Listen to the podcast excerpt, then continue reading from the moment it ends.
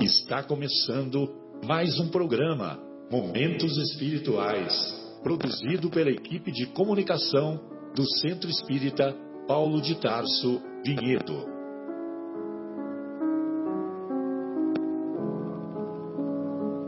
Se guardas contigo o estigma do sofrimento, indagando pela solução dos velhos problemas do ser e da dor, se percebes a nuvem que prenuncia a tormenta e o vórtice traiçoeiro das ondas em que navegas, vem conosco. Estudemos a rota de nossa multimilenar romagem no tempo, para sentirmos o calor da flama de nosso próprio espírito a palpitar e morredouro na eternidade e acendendo o lume da esperança, perseveremos juntos em exaltação de alegria que Deus, o Pai de infinita bondade, nos traçou a divina destinação para além das estrelas. Uma boa noite a todos. Estamos iniciando uma vez mais mais uma edição do programa Momentos Espirituais, direto do estúdio da Rádio Capela FM 105,9. Estamos ao vivo a partir de agora até a meia-noite, quando estudaremos o capítulo Bem-aventurados aqueles que são mansos e pacíficos, capítulo 9 de O Evangelho segundo o Espiritismo. Hoje, particularmente, estamos mais felizes porque estamos recebendo uma agradável visita, que é a nossa querida Gabriela, aluna e trabalhadora lá do Paulo de Tarso, do Centro Espírita Paulo de Tarso, bem como o nosso querido João, o não menos querido Marcos, é tudo nome de, né? Tudo nome de evangelistas, né? Impressionante. É, e o infatigável Guilherme. É, não é assim, Bruno? Infatigável, né? O Bruno é um, um ouvinte querido, né? Que nos ouve constantemente lá de São Paulo, capital. E a gente faz essa brincadeira com ele. Muito bom. Então, eu gostaria de dar boa noite aqui à nossa querida Gabriela e também aos, aos amigos. E também, se o nosso querido Guilherme tiver alguma colocação, hoje é 24 de novembro, né? 24 de novembro tem alguma data aí específica? Vou deixar para o final, porque eu tenho que, tenho que procurar. Ah, tá. Pensei que você já tinha separado. Não, não. Boa noite, Gabi. Oi, boa noite. É um prazer estar aqui com vocês. Esse lugar é muito especial, essas pessoas são muito especiais também.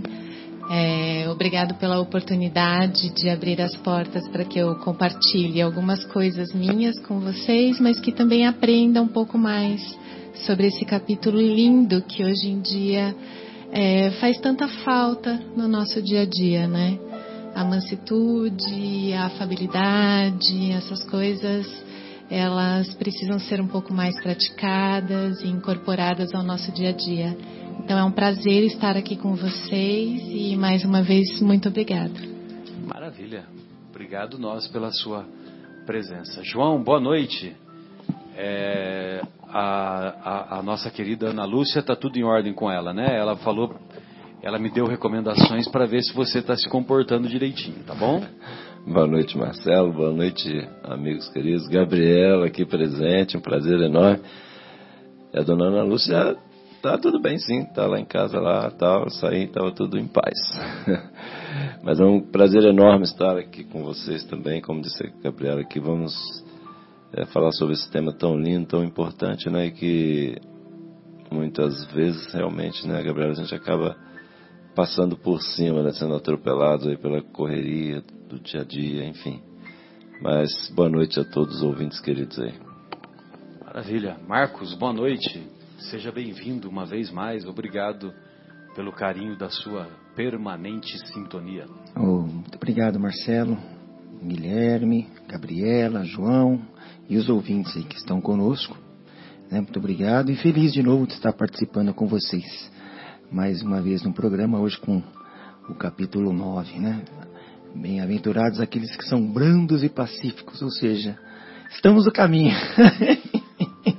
Do aprendizado permanente. Uh, estamos distante da, da, da mansuetude total, né? Mas vamos lá, vamos desenvolver o tema, se Deus quiser, um programa bem pacífico. O aprendizado é permanente. É permanente, exatamente, Marcelo. Um abraço a todos. Guilherme, Bom programa. boa noite. 24 de novembro, 22 de novembro foi o dia do assassinato do JFK, né?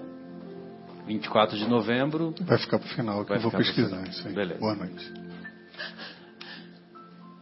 A nossa querida. Me fugiu o nome da sua filha, Luísa, a Luísa. Ela teve algum comentário sobre esse capítulo? A gente poderia falar o comentário da Luísa antes, né? ixi. Que é caracterizado pela pureza de coração, né? Uhum. Teve alguma coisa mais marcante? Não, ela é que nesse capítulo, né, a gente fala sobre a cólera também, né? Sim. E sabe, quando a gente está, quando a gente conversa com uma pessoa e fala assim, o que que você acha que precisa melhorar? E a pessoa fica um pouco reticente, a gente fala assim, fala pra mim, você é casado? Sou casado. Você tem filho? Tem. Tem filha? Tem. Então quando tem filha, principalmente, eu gosto de brincar assim, se eu ligasse pra tua filha e perguntasse pra ela qual é o teu maior defeito, o que que ela ia falar? Aí vem alguma coisa, aí a pessoa fala, ah, ela ia dizer que eu sou muito bravo, que eu sou muito, é, paro muito, em muito pouco em casa, né? Então vem o defeito. A pessoa não, não sabe, mas quando você pergunta, se eu perguntasse para a filha, aí vem alguma coisa. E é gozado que se perguntar para minha filha qual o pior defeito do pai dela, que ela vai dizer que eu sou muito pouco paciente, que eu perco a paciência muito rapidamente. E é verdade, né? Então foi um comentário que ela fez no, na leitura desse capítulo do Evangelho. Falou, ó papai, você tem que aprender isso daí do- da cólera, você não pode ter tanta cólera. Principalmente quando está no trânsito de São Paulo, É, né? Exatamente, é. Você sabe que isso daí eu acho que eu já passei essa fase. É. Mas às vezes por coisas até menores você fica e, e- e perde um pouco a paciência. Realmente eu tenho que, que trabalhar. Todos nós, né? Que bom, né? Que você passou de fase, né? Ah, No, no sim. videogame passou de fase lá. E, e bem citado, o trânsito é um laboratório da paciência, né? Eu mesmo perdi a paciência na esquina aqui de baixo. Você, uma alma tão pura, perdeu a paciência? Pois é, eu não acredito que o, Marcos tenha caído. Mas, gente, tô brincando, mas essa questão do trânsito a gente sempre usa, porque ainda bem que o nosso querido Guilherme aqui vai ser o nosso representante dos que passaram de fase, né, Marcelo? Já. Mas a gente sempre brinca, usa o trânsito, que realmente não é fácil. Mas a gente chega lá. Agora, o Guilherme, aguarde-nos. Vou, vou aguardar, vou aguardar. Mas ó, sem. É que ele tem a experiência do Rio também, né? Porque a- a- o, o trânsito do Rio é impressionante, né? Uma amiga minha me disse, viu, Guilherme? Aí você pode confirmar, né? Que, que o irmão dela mora lá há bastante tempo. Aí de vez em quando ela vai para lá. Aí ela fica impressionada, né? Porque, é, por exemplo, se tem uma, se, se alguém está construindo uma laje, aí o, o irmão dela parava na esquina com, os- com o carro, com carros atrás, né? Para avaliar o que que tava, por que que tava aquele movimento, né? Na, na rua, porque ele também tinha, teve que parar, né? Aí, pra, é, até ele descobrir que houve aquela interrupção porque alguém estava colocando a laje, alguém estava construindo a laje. Aí depois, ah, agora eu entendi. Aí, aí depois é que ele ia atrás para sair do trânsito, etc, etc. Mas Imagina se nós paulistas queremos saber o que está acontecendo. né? Mas você sabe a história do. Bom, a gente acabou. Nem estamos falando ainda do capítulo. Sim, mas nós vamos entrar Você lá. sabe a história do homem que parou A de gente fumar? vai chegar lá.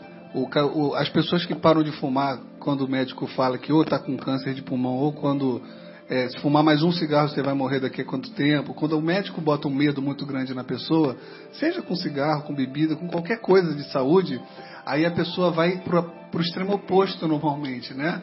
Tem uns que não, mas a maioria vai para o extremo oposto porque quer viver, né? Radicaliza, né? Radicaliza. Então, assim, eu, eu sem nenhum orgulho conto que essa minha mudança com relação ao trânsito é porque eu cheguei no extremo de colocar em risco a vida dos meus filhos e da Leila de uma maneira tão idiota, tão idiota. Eu rezei tanto para não morrer naquela hora e não matarem eles, que foi uma coisa que eu falei assim, não tem o menor sentido. Então foi um choque que eu recebi. Então, assim, não que eu seja. É, é porque eu passei por uma situação que realmente eu não vejo mais sentido, não consigo mais brigar, porque isso sempre vem na minha cabeça e a pessoa vai embora, eu nem olho para a pessoa. Sim. Que bom. É, Assim, a, né? gente, a, a gente muda, A males que vem para bem, né? exato, de acordo com a visão da psicologia profunda, nós mudamos através de do- dois métodos. Ou pelo método do aprendizado, que a maioria não aprende, a maioria de nós não aprende. Ou porque nós cansamos de sofrer. né? Ainda bem que o Guilherme teve essa experiência, aprendeu e modificou-se, né? menos ruim. E nós podemos aplicar isso em várias outras e eu, situações. sinceramente, agora foi muito legal você falar isso aí, Guilherme, porque para mim também, assim, já aconteceram alguns casos, de repente não tão graves assim como aconteceu, mas me fez refletir aqui agora esse negócio. É muito bom. Cê, tá vendo, Gabriela, como é que a gente aprende muito aqui no programa? É Legal. Muito mesmo. Ele tá Mas me é deve- muito interessante. O João tá me devendo uma pizza tem umas três semanas. Quando você me pagar a pizza, eu conto direitinho como aconteceu Tá com bom. detalhes. tá bom, mas ó, é, essa questão do Oportunismo Essa- carioca. essa- é, mas assim, essa, ques- essa questão do trânsito, há, há, há divergências, né, né, com relação à questão. A questão do trânsito é mais assim, é quando você não conhece o, o, o caos, né, na realidade, quando a gente vai de uma cidade para outra, a gente acha que a outra é, é caótica, É. né, mas é porque na nossa a gente está acostumado, né, é acostumado, né, então aí, mas enfim, mas vamos em frente, vamos falar do capítulo Muito bom. do- dos mansos aí, né. Então vamos lá, nós vamos encontrar no capítulo 5 do Evangelho de Mateus três passagens que o, que o nosso querido Allan Kardec separou, e a partir dessas três passagens das anotações de Mateus é que ele dá o início a, a esse capítulo Bem-aventurados os que são mansos e pacíficos. E, para variar, o, ou melhor, né, com muita frequência, o- os capítulos, as, as orientações, os versículos que foram separados por Kardec, é, em sua maioria, são retirados do Sermão do Monte. O Sermão da Montanha, que é a mais bela sinfonia já editada no planeta Terra, capítulos 5, 6 e 7 capítulos 5, 6 e 7 do Evangelho de Mateus é que compõem o Sermão do Monte, o Sermão da Montanha. Imaginem vocês, Jesus, que é o principal espírito que habitou neste planeta, é, ele proferiu sete sermões e 49 parábolas. Como ele dividiu a história do planeta, nós outros deveríamos saber os, os sete sermões e as 49 parábolas de cor e salteado, uma vez que foi o homem, o principal homem que pisou nesse planeta. E nós, malemar, sabemos alguns trech- trechos de alguns sermões e sabemos algumas parábolas. E mais do que saber, isso, esse aprendizado deveria ou deverá estar dentro de cada um de nós. Mas Jesus assim se expressa lá no Sermão do Monte. Bem-aventurados aqueles que são mansos, porque possuirão a terra. Bem-aventurados os pacíficos, porque serão chamados filhos de Deus é de uma profundidade muito grande, né? Porque ah, quando Jesus faz a promessa, é, é porque ele vai cumprir, né? Então, se você for uma pessoa mansa, você vai possuir a terra. E terra é terra, planeta Terra, com T maiúsculo, evidentemente. Não é que vai possuir uma gleba de terra, né? Um pedaço de terra. Jesus não promete nada, nada material. Nem Jesus, muito menos Deus, promete nada material. E bem-aventurados os pacíficos, porque serão chamados filhos de Deus.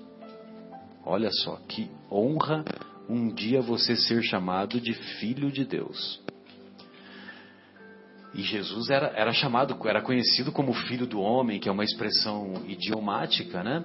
E, é, e que quer dizer também o, o filho de Deus, né?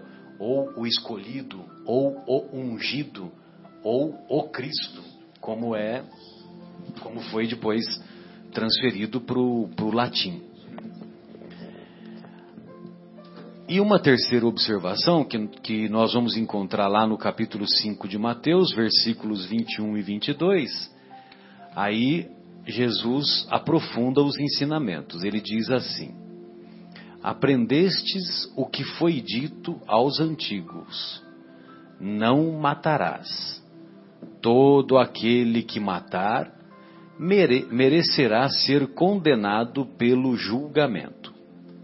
Porém, eu vos digo que aquele que se encolerizar contra seu irmão merecerá ser condenado pelo julgamento. Que aquele que disser a seu irmão raca merecerá ser condenado pelo conselho.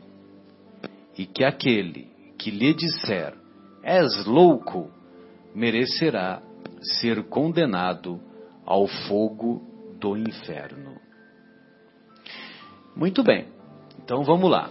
Aquele que é, aquele que mata, evidentemente, vai ser condenado pelo julgamento. Tanto o julgamento dos homens, caso ele seja preso, caso ele seja flagrado, como principalmente o julgamento de Deus. Agora, Deus, na verdade, Deus não pune ninguém. Deus elaborou as suas leis.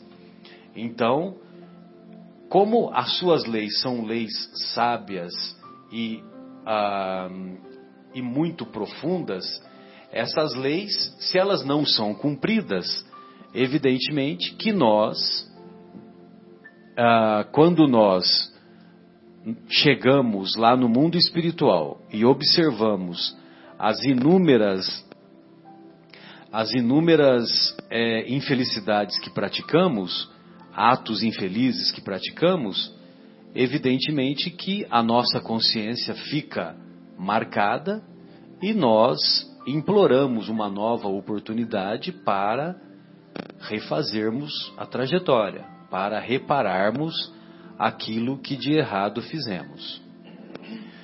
Muito bem. Agora Jesus veja você que ele aprofunda, né? Que não é, não matar, não matar, é, por exemplo, né? Ah, fulano não bebe, fulano não fuma.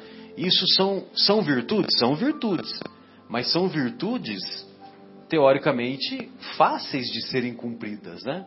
Ah, fulano não bebe, fulano não fuma, fulano não usa droga. Muito bem.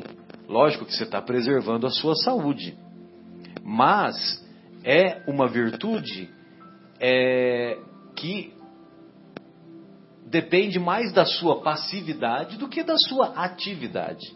Basta não fazer aquele ato infeliz. Não matar, a mesma coisa. Tem muita gente que fala: olha, eu nunca matei ninguém, nunca roubei ninguém, eu sou uma, uma pessoa boa. Não, você não é uma pessoa boa, você é uma pessoa má de carteirinha. Entendeu? Porque só não matar e não roubar não é mérito.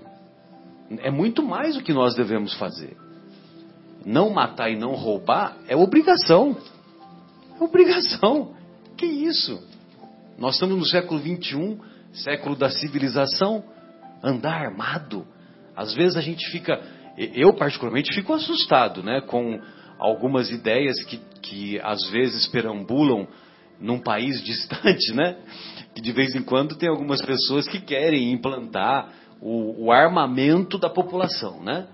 E com, com aqueles argumentos que, é, olha, que nos Estados Unidos o, o crime não avançou. Você tem que comparar os Estados Unidos com a Alemanha, com a Inglaterra, com a França. Lá, o armamento da população não é permitido e o, o índice de criminalidade é baixíssimo. Quando você compara os, esses países com os Estados Unidos, o índice de criminalidade nos Estados Unidos é três a quatro vezes superior a esses países. Agora, é lógico, é lógico você não vai comparar com o Brasil. Né? Não dá para comparar com o Brasil, você tem que comparar com a Índia, com a África do Sul, né? com países que estão no mesmo, no mesmo patamar de desenvolvimento. Então não tem sentido esse negócio de armamento. Né? É lógico que nós devemos nos esforçar pelo desarmamento. A população. Imagine vocês se a população, do jeito que, que a nossa sociedade, nos dias atuais, ainda já é violenta, né? Nós, nós vemos é, casos de violência descambando. É, você ainda vai permitir o armamento da população? O que, que você acha que vai acontecer? É, o, o, o cólera está em qualquer local. Por pouco. Exatamente. Por uma ofensa, um, uma fechada. Se o cara está armado, ele ah, já se julga o direito de tal. É, é incrível isso, é. Você falou uma coisa certa. Exatamente. E, e o que você falou também da, da, obrigação, né? Me fez lembrar aquela passagem do jovem mancebo que ele fala, ah não, eu, sim, sim. eu sigo toda a lei, etc, etc. É como se Jesus tivesse falado para ele, não, você faz, você faz o básico. Vende todas as suas coisas, distribui para o pobre, aí você vai fazer algo a mais. Mas você está fazendo o que tem que ser feito mesmo, que é seguir as leis, né? E ele me lembrou dessa história. Ah, bem lembrado. É, aí Essa ele, passagem é muito comovente. É comovente, porque ele fala, puxa, eu não sou capaz disso, né? Ele vira e vai embora. Porque ele era dono de muitas posses, Muitas né? posses, e ele não né? teve coragem de abandonar e, e vir seguir as- e seguir a Jesus, né? É. E, que e seria fala, o passo seguinte. eu sigo toda a lei. Ele- Jesus fala para ele, né? Eh, Lestes, né? O que fala para ele a lei, mas eu faço tudo isso, etc, etc. Então vende todos os seus bens. Quer dizer, ele estava fazendo a obrigação, né? E essa é uma história bonita, né? Porque Linda. esse jovem, mais tarde, ele, ele se tornou o. ficou conhecido como o espírito Miramês. Miramês, lindo, né? Miramês, né? Que através da mediunidade do João Nunes Maia escreveu vários livros Vários. belíssimos. Então, quer dizer, ele aprendeu a lição, né? É. Já superou, né? E Aquele se você, Oi, desculpa, desculpa, se perdão. você me permite, eu acho que a gente tem que mudar um pouquinho a forma que a gente pensa, né? Sim. Então, na verdade, a gente tem que tentar ser melhor todos os dias. Exato. E não tentar arrumar alguma coisa para nos proteger de uma forma agressiva de uma outra agressão, né? A partir do momento que Jesus traz a lei do, do amor, que é amar ao próximo como você mesmo, se a gente incorporar isso no nosso dia, todos nós seremos melhores. Então, tem que acordar de manhã e pensar: hoje eu serei melhor do que ontem. Hoje eu vou amar ao próximo, aquele que está ao meu lado, à minha frente, aquele que compartilha comigo o meu dia. E não, e não ficar usando subterfúgios para achar soluções agressivas para coisas agressivas, né? Se, se a gente trouxer isso dentro do nosso coração, eu acho que a gente resolve muita coisa. É verdade, porque parece que a gente volta aquele tempo do olho por olho, dente por dente, isso, né? exatamente. Ah, se ele fez isso comigo, eu tenho, eu me, senti, me sentirei bem se eu fizer a mesma coisa. Poxa, é um absurdo, né? É, ou seja, a gente tem que. E nessa passagem, é, quando ele fala não matar, não matar, é porque naquela época Moisés já tinha trazido os dez mandamentos e já tinha é, colocado como um deles não matarás. Então assim, além de não matar, você tem que incorporar o amor ao seu dia, né? Então é além do simplesmente não matar, é não falar palavras que carreguem agressões ou falar pala- palavras falsas, porque eu vou falar assim, Marcelo, você é meu querido, mas no fundo eu estou falando, Marcelo, como eu odeio você, Marcelo. então as palavras elas também carregam muitas Sim, intenções, né? dúvida. Quando ele fala aqui dos bem-aventurados mansos e pacíficos, ele também quer dizer isso. Vamos cuidar das palavras. A quantidade de palavrões que as pessoas falam ultimamente, assim, é uma coisa é, assombrosa. Então, vamos mudar. arrepiante. Exatamente, Isso. temos que mudar esse comportamento. Quando foi legal você falar disso aí, Gabi, porque um dos comentários da Luísa que ela fez, né? O Marcelo gosta de usar os comentários da Luísa do Evangelho. Mas foi justamente a questão da experiência. Que são caracterizados pela pureza. Pela né? pureza, Exato. exatamente. E assim, a, uma experiência que nós fizemos em casa foi aquela experiência do arroz. Ah, sei Você do conhece? pote, conheço. que é, que é muito bacana. E aí ela, que ela falou assim, que realmente quando a gente pegava o pote do arroz que estava escrito ódio, a gente tentava no coração gerar um sentimento ruim para xingar aquele pote. E quando a gente estava com o pote do amor, a gente tentava ter um pouco mais de carinho e tudo mais. Então, não é a palavra que está saindo da boca que vai mudar a molécula da água, que vai apodrecer mais rápido o arroz. É a energia, né, a vibração daquilo que a gente sente que coloca e empenha naquilo ali. E a gente faz isso com os outros também, e o colérico faz isso constantemente consigo mesmo. Sim. Porque eu tô dentro do carro sozinho com raiva do cara, ele tá indo embora sem nem saber quem é você. E você tá se prejudicando ali, gerando né, aquela energia, aquela vibração ruim na, na água do teu corpo com você mesmo. Né? E você sabe, eu tenho três filhos, né? Para quem não me conhece, eu tenho um casal de gêmeos de sete anos e um caçula de seis. São praticamente trigêmeos. Não, mas agora você está tranquila, né? Porque agora eles já É, estão já dormindo, né? A noite E toda. até- dorme a noite toda e vai, só vai acordar às sete da manhã, né? Por isso que a senhora está Aqui, convocada, esse horário. tá convocada para, para outros programas permanentes. E eu expliquei exatamente isso para eles, né? Porque a pergunta foi, mamãe, por que, que o palavrão é tão feio? Eu falei, não é só o palavrão, é o que ele carrega, é a energia que ele tem, né? E aí a pergunta de criança foi, então por que, que as pessoas falam? E aí eu falei, porque talvez elas não conheçam o tamanho da responsabilidade, o tamanho da agressão que elas provocam quando elas falam esse palavrão, né? E isso a gente tem muito em casa. Então, quando escapa um ou outro, eles me chamam a atenção. Mamãe, você não está sendo boa o suficiente. Né? Então, assim, é, é o mundo da criança, que é o mundo puro, que é o mundo simples, mas é um mundo de amor.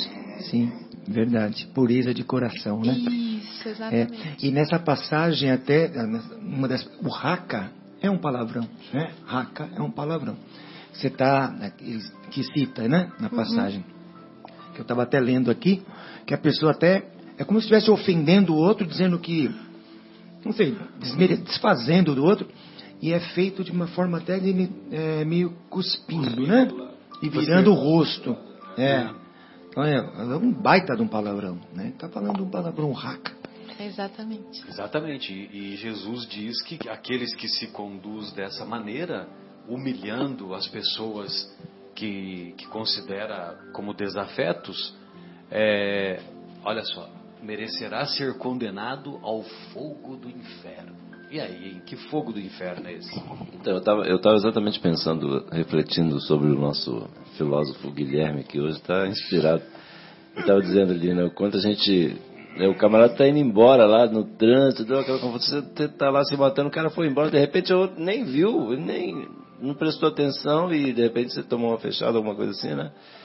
E o fogo do inferno é esse fogo interior, né? Quer dizer, esse fogo no coração lá, porque o reino de Deus não é no coração, o fogo do inferno também é no Amém. coração, né? É o conflito É o- dentro de nós. dentro da né? gente mesmo. Então, assim, é- e a gente. E, e, e a diferença, eu estava refletindo sobre a diferença entre quando a gente fica assim, é, sentindo todo esse mal, né? Vamos dizer, fazendo, ruminando aquelas coisas ruins, né? Comparando uma situação dessa com aquela em que você, igual o Guilherme já está conseguindo fazer assim, você deixa o cara embora e faz uma prece e tal, ah, tomara que ele em paz, né, na boa. A diferença, todos nós já tivemos oportunidade de passar por uma e outra eh, situação, né? Então, eu imagino, né, eu, eu sempre passo, mas eh, olha que diferença, que céu é a hora que a gente consegue fazer assim, né, se desvincular, não é, Gabriela? Sim, sem dúvida. A última do trânsito minha, eu, eu tinha preferencial e uma pessoa cruzou muito próximo na frente do meu carro e eu com as crianças no carro eu freiei muito bruscamente. As crianças se assustaram e eu, eu mas sem sombra de dúvida eu buzinei e xinguei, não sei o quê. Aí eu parei no semáforo, a pessoa parou ao meu lado, abriu o vidro, consternada e falou: Senhora, me perdoa, eu não vi que a preferencial era sua. Eu não sabia onde eu me enfiava. Eu acabei pedindo desculpa, porque na verdade foi muito sem querer, né? Eu podia ter agido de uma outra forma. E a, a bondade dela olhar para mim e falar: Olha, você me perdoa, eu não vi. Acabou com aquela bravura toda dentro de mim, acalmou meu coração. As crianças falaram: Nossa, que bonitinha, ela pediu desculpa. Então, dá pra gente fazer diferente, né? Eu sei que o nosso dia é muito corrido, a gente é bombardeado por informações o tempo todo, mas a gente tem que tentar todo dia, né, Guilherme? Como eu falei para você, eu acordo todos os dias falando hoje eu vou ser melhor do que ontem. No final do dia eu posso ter errado muito, o que normalmente acontece, mas a gente precisa se propor a, né? se propor a. E, e a proposta que o nosso querido Kardec depreendeu dos ensinamentos de Jesus é uma proposta interessante, né? Porque ele depreendeu que Jesus estabelece como lei, como lei, a doçura, a moderação, a mansidão, a afabilidade e a paciência. Então, paciência, na visão da psicologia, significa autocontrole diante das adversidades. Então, diante das adversidades, adianta você se jogar ao chão, puxar os cabelos, se auto-agredir? Vai resolver alguma coisa? Então, nós devemos nos esforçar para desenvolver esse autocontrole diante das adversidades. E só vai piorar, né, Marcelo? Sem dúvida. E, e, e, as, e usarmos da serenidade, né? A serenidade, é, eu, eu não consigo entender, né? Por exemplo, nós espíritas que temos conhecimento de Deus, imortalidade da alma, reencarnação. Aí uma situação nos aflige e a gente se desespera. Ué, mas que aprendizado é esse que estamos tendo? E lógico, né, não estou dizendo só nós espíritas, né? Digo todo aquele que tem conhecimento do, do Evangelho de Jesus. Aonde que está a nossa fé? Aonde que está o nosso conhecimento espiritual? Então, a serenidade é muito importante, entendeu? Eu acho que a gente tem que se esforçar para se colocar como aprendizes. Se nós, se nós nos colocamos como aprendizes, o que que essa situação quer me ensinar? O que essa dor, o que essa doença, o que essa aflição está querendo me ensinar? E, evidentemente, nos submetermos a esse ensino não nos colocarmos como revoltados, como insubmissos, como irresignados. Como vítimas. Muitas vezes como vítimas. É. E a outra coisa que me chama a atenção, e eu vou fazer um link lá para a famosa questão 886 de O Evangelho segundo o Espiritismo. 886 do Livro dos Espíritos a questão 886 de O Livro dos Espíritos. Como Jesus entendia a caridade em seu tempo, que é o famoso BIP. A resposta é BIP, né? Benevolência para com todos, indulgência com as imperfeições alheias e perdão das ofensas. O indulgência, olha só que interessante, né? O indulgência vem do latim e significa in é por dentro, não é no sentido de negação nesse caso. In é por dentro e ser doce, indulcere. Então é você ser doce por dentro, não ser amargo, ser doce com as imperfeições alheias. Então lá no trânsito, essa senhora que, o, que, a, que abordou você, né, Gabriela, pelo exemplo que você, que você nos deu, e teve a coragem de nos dar, né? É, porque, porque acho que todo você, mundo você está mostrando a sua imperfeição, né? Ai, vários. Então, é, então quer dizer, ela, ela, ela pediu perdão e ela mostrou a doçura dela, a mansidão claro. dela e evidentemente que me acalmou, acalmou e, te, apagou a fervura, né? Ao ponto de eu pedir desculpa para ela. Desarma, né? É. Acho que é como se desarmasse mesmo. Exatamente. É, e o perdão realmente liberta nessa situação. Sim. E mesmo a gente, quando a gente erra assim, você tem duas, dois caminhos. Você errou no trânsito, vamos falar no trânsito, né? É o melhor exemplo. Pede o perdão e termina ali, ou então, mesmo errando, você ainda continua achando que está certo. Isso também acontece. Sim. O orgulho nos leva a dizer, não, eu- tudo bem, eu errei, mas não vou, eu tô nem aí, né? Então, mas e continua, supor- a coisa é, é uma bola de neve, ela nunca aumenta. Que é o ódio, que é as vias de fato, né? Mas ao mesmo tempo, se você levanta a mão e fala, pô, desculpa, pronto, você já desarmou o outro lado também, o cara não sabe nem o que faz. Primeiro, você pediu desculpas, né? É, exatamente. O, o- por exemplo, vamos supor que a, que a Gabriela não aceitasse as desculpas e continuasse naquela fervura e tal, né? Que eu- evidentemente que eu sei que não, não é o que lhe caracteriza, né? Embora todos nós estejamos sujeitos a determinadas situações, não não nos colocarmos nessa situação de aceitar as desculpas. Mas, por exemplo, para aquela senhora que pediu desculpas para a Gabriela, ela ela pediu desculpas. Se a Gabriela vai aceitar as desculpas ou não, o problema é da Gabriela. Porque ela, ela se libertou do problema. Ela fez a parte dela. Entendeu? Aí, evidentemente, a Gabriela aceitou, então a fervura acalmou e beleza, né? Vamos seguir adiante. É, eu estava pensando, lembrando de uma situação assim que seria extremamente constrangedora, aproveitando esse exemplo da, da Gabriela. Você pensou assim, a gente tá no, no trânsito, tá- vai, briga, não sei o que, sem estar nem vendo quem é a pessoa, de repente você para lá, é o seu vizinho, né? É um pai de um, vamos dizer, de um coleguinha do seu filho, aí você chega lá, aquela situação, olha que, né, que você vai ter que depois encontrar várias vezes, assim, fala, olha que coisa, esse cara se diz, por exemplo, no nosso caso, não todos os ouvintes não necessariamente são espíritas, mas nós vamos dizer que são espíritas, já estão estudando. Há quanto tempo a gente já está estudando, né?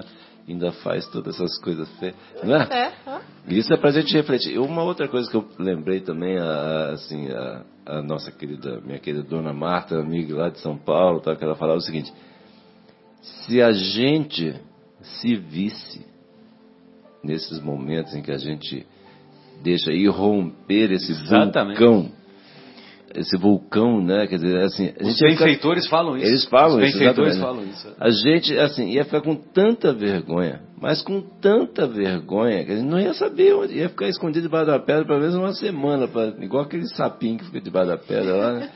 Só daí uma semana voltar à tona. Sabe que eu, eu lembrei uma história, acho que foi o Fábio que contou essa história aqui, não sei se foi com ele ou foi com alguém. Que ele levou uma fechada, quem vindo e tal, uma fechada de trânsito, e, ou ele, eu não sei se foi um amigo, e foi meio que meio seguindo o outro carro, né? Tá, E tava indo pro centro, não É. Aí, e vai, vira esquina e o carro no mesmo lugar. Bom, enfim, o cara tava indo pro centro. Paulo de Tarso e o outro também. Nossa. Olha que situação, né? né? Tanto Meu tanto- irmão. É, então, Foi, foi o Fabinho.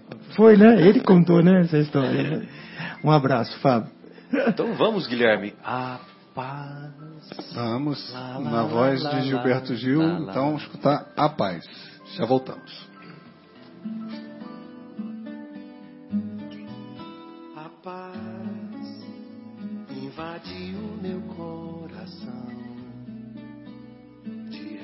Repente me encheu de paz, como se o vento de um tufão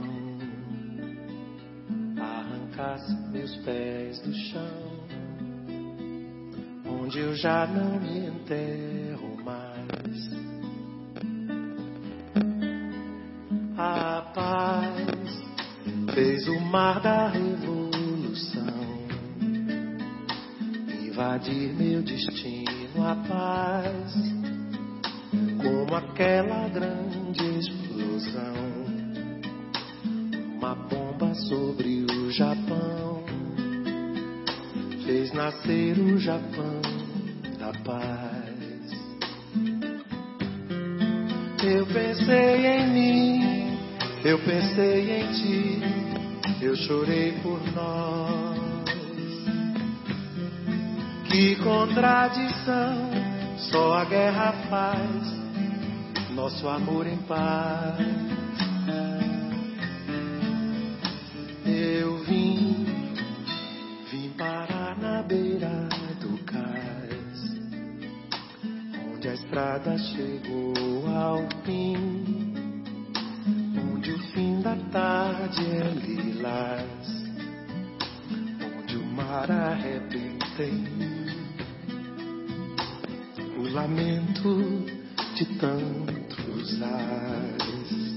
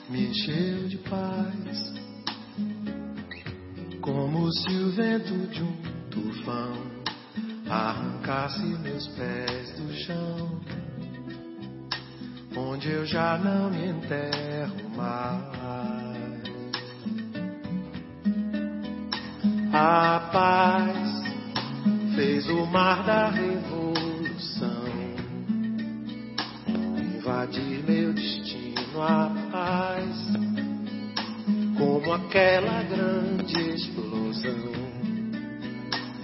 uma bomba sobre o Japão, fez nascer o Japão da paz.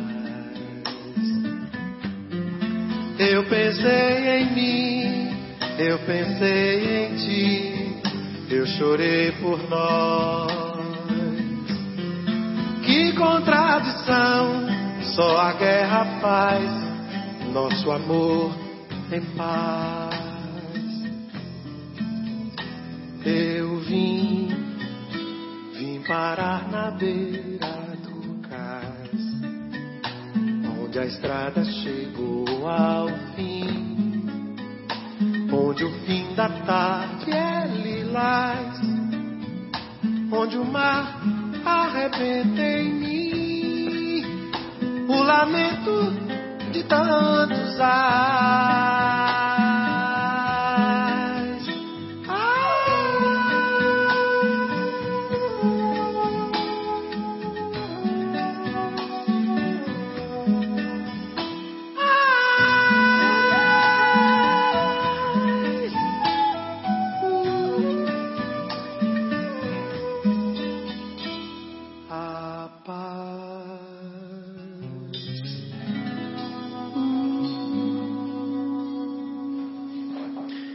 Retornamos com o programa Momentos Espirituais, ao vivo, direto do estúdio da Rádio Capela FM 105,9. Hoje, 24 de novembro de 2017, 22 horas e 46, vi- 46 minutos. Estamos ao vivo discutindo sobre o capítulo 9 de O Evangelho segundo o Espiritismo, capítulo intitulado Bem-aventurados aqueles que são mansos e pacíficos. Hoje estamos recebendo a agradável visita da nossa querida Gabriela e, e nós é, gostaríamos de fazer é, uma pausa agora e, e perguntarmos aqui para nossa querida Gabriela Gabriela, como que você é, conheceu, teve contato com a doutrina espírita? Você pode falar um pouquinho para nós? Você tem 40 minutos para fazer Nossa essa, essa pequena exposição. A Gabriela e o Espiritismo. É. Então, na verdade, eu estudei num, num colégio de freiras. Então, A é... Sônia também. É, tá vendo? Mas não foi lá assim que você começou a estudar Então, na verdade, lá brincando. foi o meu despertar. E nós tínhamos eh, educação religiosa toda semana. E eu fui batizada, eu fiz a minha primeira comunhão e aí chegou a crisma. E na capela da escola tinha um padre que ah, é uma pessoa incrível. Era, tá lá Isso em no plano Paulo? espiritual. É. Ele está no plano espiritual agora, mas ele era de uma delicadeza no trato com a pessoa que era incrível. E a gente podia fazer perguntas sobre a religião católica e tudo mais. E chegou num ponto que as minhas perguntas para ele tinham a mesma resposta: são os mistérios divinos ou os mistérios da fé. A sua história é muito semelhante à da Sônia. e aí eu falei, olha. Os mistérios da fé, exatamente. É, aí eu falei, Padre Napoleão, é difícil eu crismar com tanta dúvida, né? E o que, que o senhor me aconselha? Ele falou, vai estudar. Estuda as diferentes religiões. E aí, durante sete meses, eu pesquisei. Alguns lugares eu frequentei por um dia ou outro, sempre buscando. Nessa época, é, na casa da minha avó, fazendo parênteses, tá? É, na casa da minha avó, o quarto onde a gente ficava era distante do banheiro. Então tinha uma cozinha no meio. Quarto, cozinha banheiro. E a cozinha era comprida, super escura, e tinha um lado só para é, acionar o interruptor da luz. Então, se você acordasse à noite, você tinha que atravessar a cozinha inteira para acender o interruptor para ir no banheiro lá do outro lado. Nessa mesma época que eu comecei a que estudar, medo! é, eu comecei a sentir uma presença de uma criança que me acompanhava toda vez que eu andava no escuro. No começo eu achei que era meu irmão mais novo me sacaneando, desculpa a palavra. Mas eu achei que era ele, só que não era. Então o que eu sentia era como se alguém colocasse a mão nas minhas costas e quando eu virava eu via o vulto de uma criança pequena, assim, pequenininha, menor que eu, do meu lado. Foi mais ou menos o mesmo período, né? E eu contando isso para uma tia minha que mora lá no Guarujá e que me considera como uma filha, assim, ela já frequentava um centro espírita kardecista e ela falou assim: Ó, oh, vou te dar Violetas na Janela, acho que todo mundo conhece, né? Para você ler. Ela é da Vera Lúcia Marinzec, pelo Espírito Patrícia. E aí eu comecei a ir. De repente, no fim do ano, eu cheguei para o Padre Napoleão e falei: Ó, oh, achei. eu adorei a doutrina espírita e eu vou buscar essa direção. Eu li os três livros, né? Três? Quatro. Que idade você tinha?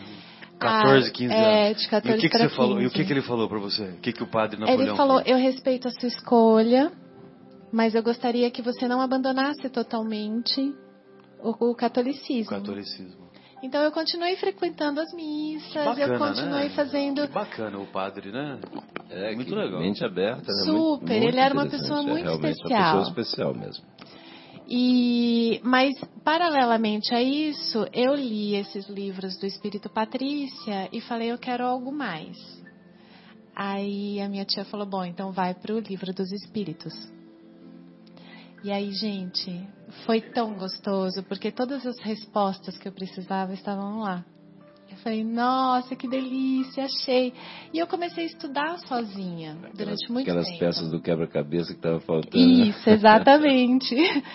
E depois do livro dos Espíritos, eu senti a vontade de conhecer o Evangelho. Que eu, eu, eu nunca gostei muito da Bíblia, porque eu lia a Bíblia e me achava uma porta, porque eu não entendia nada. E toda vez o padre falava uma coisa diferente do que eu entendia, e eu falava, gente, não é possível, né? Para mim é, é um ponto de interrogação. Será que eu estou com uma Bíblia, outra versão aqui? né? Isso, então assim, por mais que eu me esforçasse, para mim eu não conseguia, era um monte de letrinhas, não fazia muito sentido. Quando eu peguei o Evangelho segundo o Espiritismo, Você não havia conhecido o Haroldo, nem o Severino não, Celestino. ninguém ainda. e aí começou a minha paixão. Então, nesse mesmo tempo, é, ao mesmo tempo, quer dizer, eu comecei a, a ficar mais sensível às energias e às coisas que me rodeavam. Eu sonhava demais. Contei para o Guilherme, eu tenho um caderninho do lado da minha cama que às vezes eu acordo à noite e eu preciso anotar o sonho. No dia seguinte eu leio e falo, ah, então faz sentido. Ou isso é um recado para alguém. Nessa época tudo aconteceu, só que eu entrei na faculdade em seguida, comecei a estudar muito e aí eu virei meio que uma workaholic assim. Eu trabalhava demais. Workaholic? O, Orcaholic. Orcaholic. Orcaholic. Você fez faculdade de quê, Gabi? Eu sou fisioterapeuta e eu decidi tratar um tipo de paciente que muitas pessoas não gostam, que é o paciente com dor crônica. Uhum. Crônica mesmo, são aqueles que não conseguem viver um dia somente sem dor, né? Então, essas pessoas, elas carregam é, coisas muito difíceis para você lidar com elas no dia a dia. E eu escolhi o difícil. e achei na doçura e achei no espiritismo uma forma de lidar com essas pessoas que parece que eu consigo completá-las. Ajudá-la, eu ajudo, eu consigo ajudar de alguma forma elas passarem é, de uma forma mais resiliente por esse processo da dor e da incapacidade. Né? Eu comecei atendendo crianças amputadas de mão, com fogos de artifício, que perdiam os dedinhos, perdiam parte das mãos. Então, eu comecei com as crianças, que me trouxeram um mundo lindo, porque é, é difícil, mas elas se adaptam, que é uma delícia, né? E aí eu fui me especializando e eu sou é, da área ortopédica e especialista em dor crônica.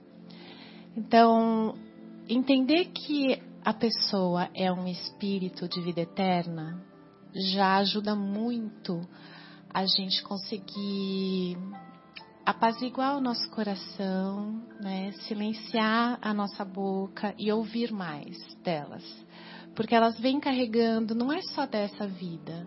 A gente não sabe o que ela passou na vida anterior. nessa vida mesmo, a gente não sabe o que ela passou para ela estar onde ela está, né? A dor, ela, ela tem vários aspectos e o Marcelo pode me ajudar. Mas ela é biopsicossocial. Ela tem o componente biológico, que é esse que a gente, que é o físico. Ela tem o psicológico, que são das nossas experiências, e ela tem o social, então, tem pessoas que são extremamente sofridas que a única forma de serem olhadas e cuidadas é através da dor. Então, entender que essa, essa pessoa é um espírito de vida eterna, que eu não conheço o que ela passou antes, também não conheço o que ela passou agora, mas que eu preciso ajudá-la a suportar este agora para um futuro, é, me ajuda a preencher um vaziozinho do coração delas, para elas conseguirem resiliência para lidar com isso, paciência para seguir em frente. E quando eu li esse capítulo, eu me achei em várias partes, assim. Então, é, eu abro, abri a porta do consultório e aquelas pessoas com muita dor me olhavam já com a cara feia. E eu falava bom dia e a resposta era bom dia para quem? Porque para mim eu tô com dor. Um dia por quê? Por quê, né? Eu tô com dor. Como é que você pode estar sorrindo? Eu falei, porque eu tô feliz de você estar aqui. E aí entra nesse ciclo que você quebra, né? Quando você trata essas pessoas com doçura, com amor, mas também com firmeza. E agora que eu sou mãe, eu sei que a gente tem que ser firme, né? A gente tem que puxar a responsabilidade, mas a gente não pode deixar de amar essas pessoas. E o amor do respeito, né? da palavra que acalenta, do colo, no momento que ela precisa. É, eu descobri que dessa forma eu, eu, eu também me sinto completa. Porque eu acho que eu vim para cá para ser uma doadora, eu acho que eu vim para cá para ensinar, eu acho que eu vim para cá para cuidar. A minha maior missão nesta encarnação é ser cuidadora, né? E conforme você vai atendendo as pessoas, elas vêm com uma carga muitas vezes negativa. Ela vem com irmãos acompanhando ela há muitos anos. Então, é difícil você entrar. Irmãos espirituais, né? Que você está dizendo. Isso. É difícil você entrar na sala e olhar para ela só ela. A partir do momento que você é espírita, você sabe que não tem só ela ali. E você sabe como ajudar. Então, vários pacientes eu atendo fazendo oração. Oração, oração, oração. E as pessoas conseguem se sentir melhores, porque de uma certa forma, naquele momento, aquele irmão espiritual que está acompanhando e que não está ajudando, ele se afasta um pouco. Sim, Tô certa? Sim, sem dúvida. E- mas você continua nativa, então, como fisioterapeuta? É, na verdade, só quando Ó. alguém grita muito Ah. eu socorro. Porque agora a, a Agora ser tá- mãe me consome. é, Você está com pouco tempo disponível por Tempo, causa dos isso. filhos, né? Que são os gêmeos e a E o caçula. e o caçula. Que é um menino Isso é adotivo. o, é o bonito, né, da, da união da ciência com a espiritualidade, né? Porque né, nada é por acaso, nada, nada, nada nesse mundo é por acaso. Então as pessoas que chegam até você porque tinham que chegar, né? Você está nessa posição de ajudar porque também teria que fazer isso.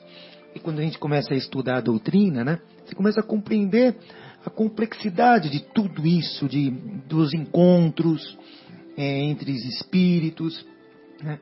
aquela ajuda que ele vem buscar você inconscientemente, bateu a sua porta, não sabe nem como, né? Chega bravo, né? Agora imagina se encontra uma fisioterapeuta lá mais brava do que o que bateu na porta, né? Ó, Exato. mal-humorada. Então ele chegou no lugar certo mesmo, né? Onde alguém o acalanta. Vem aqui, que eu vou te ajudar. E eu vou te dizer que não é muito fácil, Não. porque a gente também tem as nossas batalhas diárias, né? Mas a partir do momento que você sabe a responsabilidade que você tem, você deixa essas batalhas diárias É de lado É para ajudar ao outro. É, é, a responsa- é o conhecimento, é o estudo, é saber um pouco mais assim do que está por trás disso, né? Como você falou, espírito milenar que está ali, É. milenar, né? Como diz o Flamínio no começo do programa, a nossa multimilenar, né?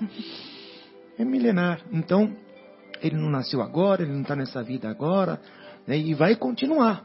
Então, ele vai continuar. Então, ele está dando um passo à melhora dele para as próximas. Então, a gente já visualiza mais na frente. Não sabemos quem ele foi, mas sabe que não termina, nessa história não termina Isso. naquele momento, né?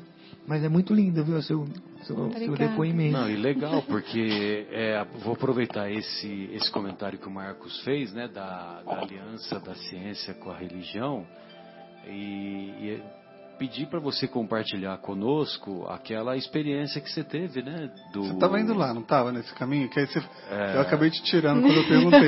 Deixa ela, que ela estava já no Evangelho, É, então eu sei. né? É, então, mas aí, como o Marcos fez o comentário, então por isso que eu estou puxando. Entendi, entendi. Mas se você quiser, é, Não, antes de chegar na experiência, se você quiser fazer outros comentários, fique à vontade. Então, eu estava nesse período de muito trabalho, dava aula em três universidades, eu tinha dois consultórios, eu trabalhava de domingo de manhã, eu só tinha folga no domingo à tarde. Quando eu fui fazer uma cirurgia relativamente simples, porque Workaholic mesmo. é, cirurgias não são Realmente simples, é né? Impressionante. Eu estou É. impressionado com o seu, ritmo aqui. Até eu, quando eu falo assim, eu falo, nossa, eu era assim mesmo, meu dizer, Deus. co- Como é que eu conseguia fazer isso? né?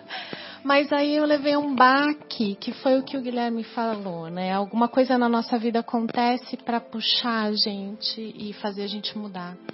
Então eu fui fazer uma videolaparoscopia por causa de uma endometriose, que é uma cirurgia simples, quatro furinhos, tira lá os nódulos e tudo mais. Eu recebi alta, 24 horas depois eu voltei com um quadro de infecção generalizada. E aí eu tive duas experiências quase morte e por 47 dias eu lutei pela vida. Que é a famosa EQM, né? Isso. Experiência de quase morte. Então eu 47 dias na UTI? Não, não foi, foram seis de UTI só. O resto foi semi e hospital mesmo. Tá.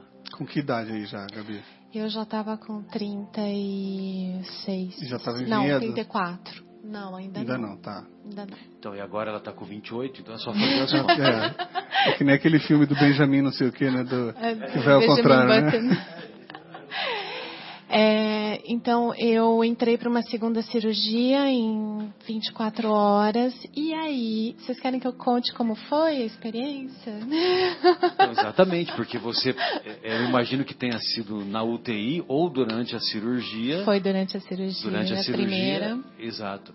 E, então, quer dizer, eu acho que tem alguns detalhes que, que, que vale a pena você compartilhar conosco para a gente saber esses detalhes, né? Aquilo que você viu, aquilo que você não viu. Né? É porque eu acho que tem, né, lembrando, né, Marcelo? Marcelo, você falou uma vez, eu achei interessante a gente, porque é, os nossos ouvintes, né, não são, isso não é um programa né, exclusivo para os uhum. espíritas, é, os nossos ouvintes não espíritas também, para entender. A gente até, de repente, no espiritismo lida um pouco mais com as coisas de é, reencarnação, etc. Né? Mas, inclusive, para os outros ouvintes também de outras religiões poderem é, saber, ter, saber aí da sua, Sobre. aprender com a sua experiência. Né? Então, é, na, durante a cirurgia eu tive uma parada cardiorrespiratória, né? Meu coração parou, eu parei de respirar. Isso eu fiquei sabendo depois. Mas assim, a minha visão era: eu entrei com muita dor no hospital, de repente eu dormi. Aí eu acordei, eu sentei na cama do centro cirúrgico, eu saí da cama e me coloquei do lado do meu corpo. Então eu me via deitada, mas eu estava ao lado da, da cama, né, em pé.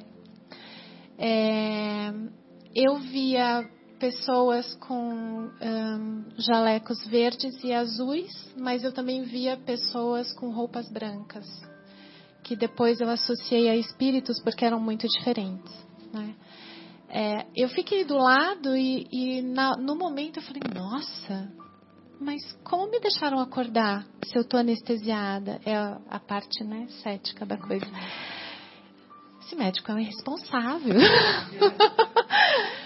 Mas aí, como eu sou da área da saúde, eu comecei a buscar os monitores. Então, eu vi um monitor, o outro, de repente eu cheguei no monitor cardíaco e eu percebi que o monitor cardíaco estava zerado, ou seja, não tinha batimento cardíaco. Vocês vão me perguntar, nossa, mas o que, que você sentiu na hora? Gente, é uma paz. Eu não senti desespero nenhum, eu não senti dúvida nenhuma, eu só senti a tranquilidade. Em assim. nenhum momento, né? Em nenhum momento. Você já era mãe nessa época? Não, ainda não. não.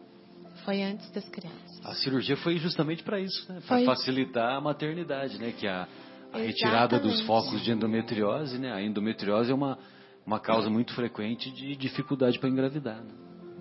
E que está associada, depois eu fiquei sabendo, a pessoas que são workaholics e, e, e muitas outras coisas. Ela não tem ainda um, um motivo só, é, mas é bem o meu perfil, né? Sim, sim.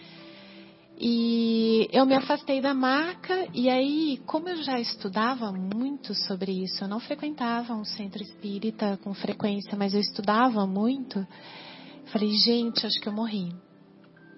E aí, aí sim eu comecei a entrar em desespero. Eu falei, mas como que eu morri e não tem ninguém aqui conhecido, porque a gente imagina, né? Vai morrer, vai vir um ente conhecido, vir aqui me buscar, e o túnel. Não, não tinha nada disso.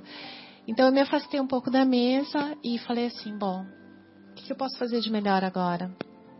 Eu vou orar. E aí eu, eu comecei a fazer o Pai Nosso mesmo. Mas assim, escorria a lágrima do meu rosto e eu, e eu comecei a ficar um pouco aflita. E aí eu senti duas mãos, uma em cada ombro por trás, dizendo: é hora de voltar, filha. E na hora eu senti um tranco e não lembro mais de nada. Aí eu acordei no pós-cirúrgico já, meio assim, sem saber direito o que, que tinha acontecido. Né? E já na UTI. Já na UTI. E o médico veio falar comigo, eu falei, pô, aconteceu isso. Antes dele me contar que eu tive uma parada ou qualquer coisa assim, eu descrevi para ele o que quem estava na sala, o que tinha acontecido. E é engraçado. Ah, você chegou a ver toda a movimentação do atendimento da parada, Sim, né? Da eu... parada do, do seu corpo. Né? Sim. E o interessante era ver o rosto dele. Porque o olho foi arregalando assim, e eu percebi que ele ficou assustado, porque acho que não acredita nesse tipo de coisa, Nossa, entendeu? É Para nós é uma tragédia. Ele falou: Olha, Gabriela, não sei o que aconteceu com você nesse momento, mas você realmente teve uma parada cardiorrespiratória, a gente te ressuscitou. É, você agora vai ficar na UTI. Descansa, porque eu acho que você está sob efeito de remédio. Eu falei: Tá bom. E devia estar tá mesmo, né? E como Não, com certeza você tá. Só que ele estava achando que era a sua história. Era por é causa era dos remédios. do remédio. Na realidade, né? É, é que, a, que a visão materialista, né, a visão dos cientistas materialistas é essa, né? É atribuir a determinadas drogas, a determinadas substâncias químicas. Só que a riqueza de detalhes é tão grande É. que não tem como você atribuir. É verdade. Tanto é que o- tem alguns estudos que eles colocam no- no- nas salas cirúrgicas, eles colocam algumas palavras, é, porque é muito comum o paciente com experiência pós-morte relatar que o, que o cara ficou no alto e, e ele, e ele viu é, determinados aparelhos do alto. E, Que e aí- foi a minha e aí ele segunda co- ele, visão. começa, ele, ele dá detalhes, entendeu? Daquilo que ele está vendo. Então, os pesquisadores, eles estão colocando determinadas palavras... Inseto, né? Oi? Em cima, né? Determinadas palavras em cima, no, no teto, e ninguém vê, entendeu? E aí o cara, o cara que tem a experiência, o paciente, né, a pessoa que tem a experiência de pós-morte, vai detectar essas palavras e vai informar. É, na Entendeu? minha época não, não Mas a tinha. riqueza de detalhes é. Não, não dá para você atribuir a tal da ketamina, né? Que é uma droga que é atribuída a essa experiência pós-morte que estaria aumentada nesses pacientes, né? Agora, a riqueza de detalhes não, É. não, não explica tudo isso. É, eu, eu achei muito, muito assim, interessante a presença de espíritos, super, né, Gabriel? Na hora lá de, de fazer um Pai Nosso, né? De, de rezar, assim, eu achei, nossa, que legal isso aí, né? Quer dizer, E, e eu- É a iniciativa que ela teve, É uma- né? e você assim, tá é o-. O que sobrou para ela foi, foi É. orar, né? não, porque, assim, é, é, existe uma grande... É, é o André Luiz nos oito anos, mais de oito anos que ele ficou no umbral, né? Bom, agora não tem mais jeito, né? Agora eu tenho que orar, né? Aí ele, ele orou. É, então, não, mas... e, aliás, momento- logo logo vai ser a nossa vez, né? De fazer a mesma coisa. Então, mas no, no momento assim de acontecer, porque geralmente a primeira ah, reação assim é um pouco de, de desespero, né, ou, né, de falta de, de harmonia, né, quer dizer, mas que legal que você foi pro lado da oração, né, foi muito interessante, eu achei muito legal. E a, a segunda vez, então, foi, eu fui para UTI, fiquei um tempo na UTI. Isso foi no mesmo período de Foi internação? o mesmo período, foi em sequência, porque quando você entra Ao com um todo quadro... foram 47 dias, né? Aí ela ficou seis dias na UTI, é isso? Isso. Aí eu imagino que a segunda Foi para experiência foi na... semi-intensiva, que é, é um, não é uma UTI por causa dos cuidados, mas também não é um quarto. Então, eles te observam um pouco menos que UTI e um pouco mais que um quarto comum. Exato. Né? E ne- nesse momento, eu tinha acabado de chegar na semi-intensiva e eu lembro da minha mãe vindo falar comigo. Ela falou, filha, eu tô descendo para tomar um café, seu irmão vai ficar aqui. Meu irmão foi, sentou naquele sofazinho famigerado de hospital. e ele sentou é, e ligou a televisão. E eu falei, nossa, eu tô super cansada. E eu fechei o olho. E aí, gente, foi muito nítido. Era como se alguém estivesse falando muito próximo do meu ouvido, assim. Chama o médico. Aí eu tava meio, meio assim, atrapalhada por causa dos medicamentos ainda. Eu abri o olho, olhei para um lado, não vi ninguém. Olhei meu irmão sentado no sofá. Falei, ai, viajei, né?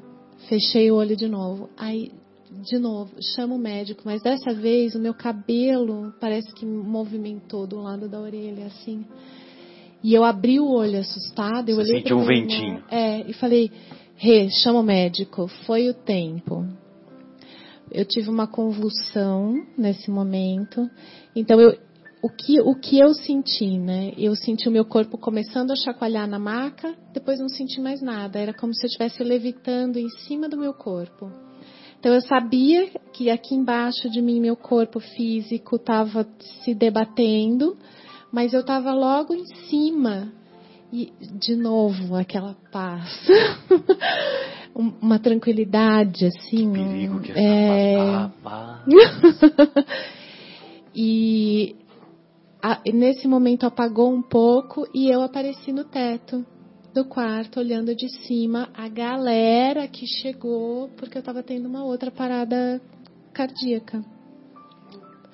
Eu via lá de cima todo mundo chegando, meu irmão desesperado. Nesse momento, minha mãe entrou com um pãozinho de queijo, ela estava com um pãozinho de queijo na mão, então eu vi ela entrando pela porta. Você viu ela e o pãozinho de queijo. Eu, um pãozinho de queijo Olha na mão.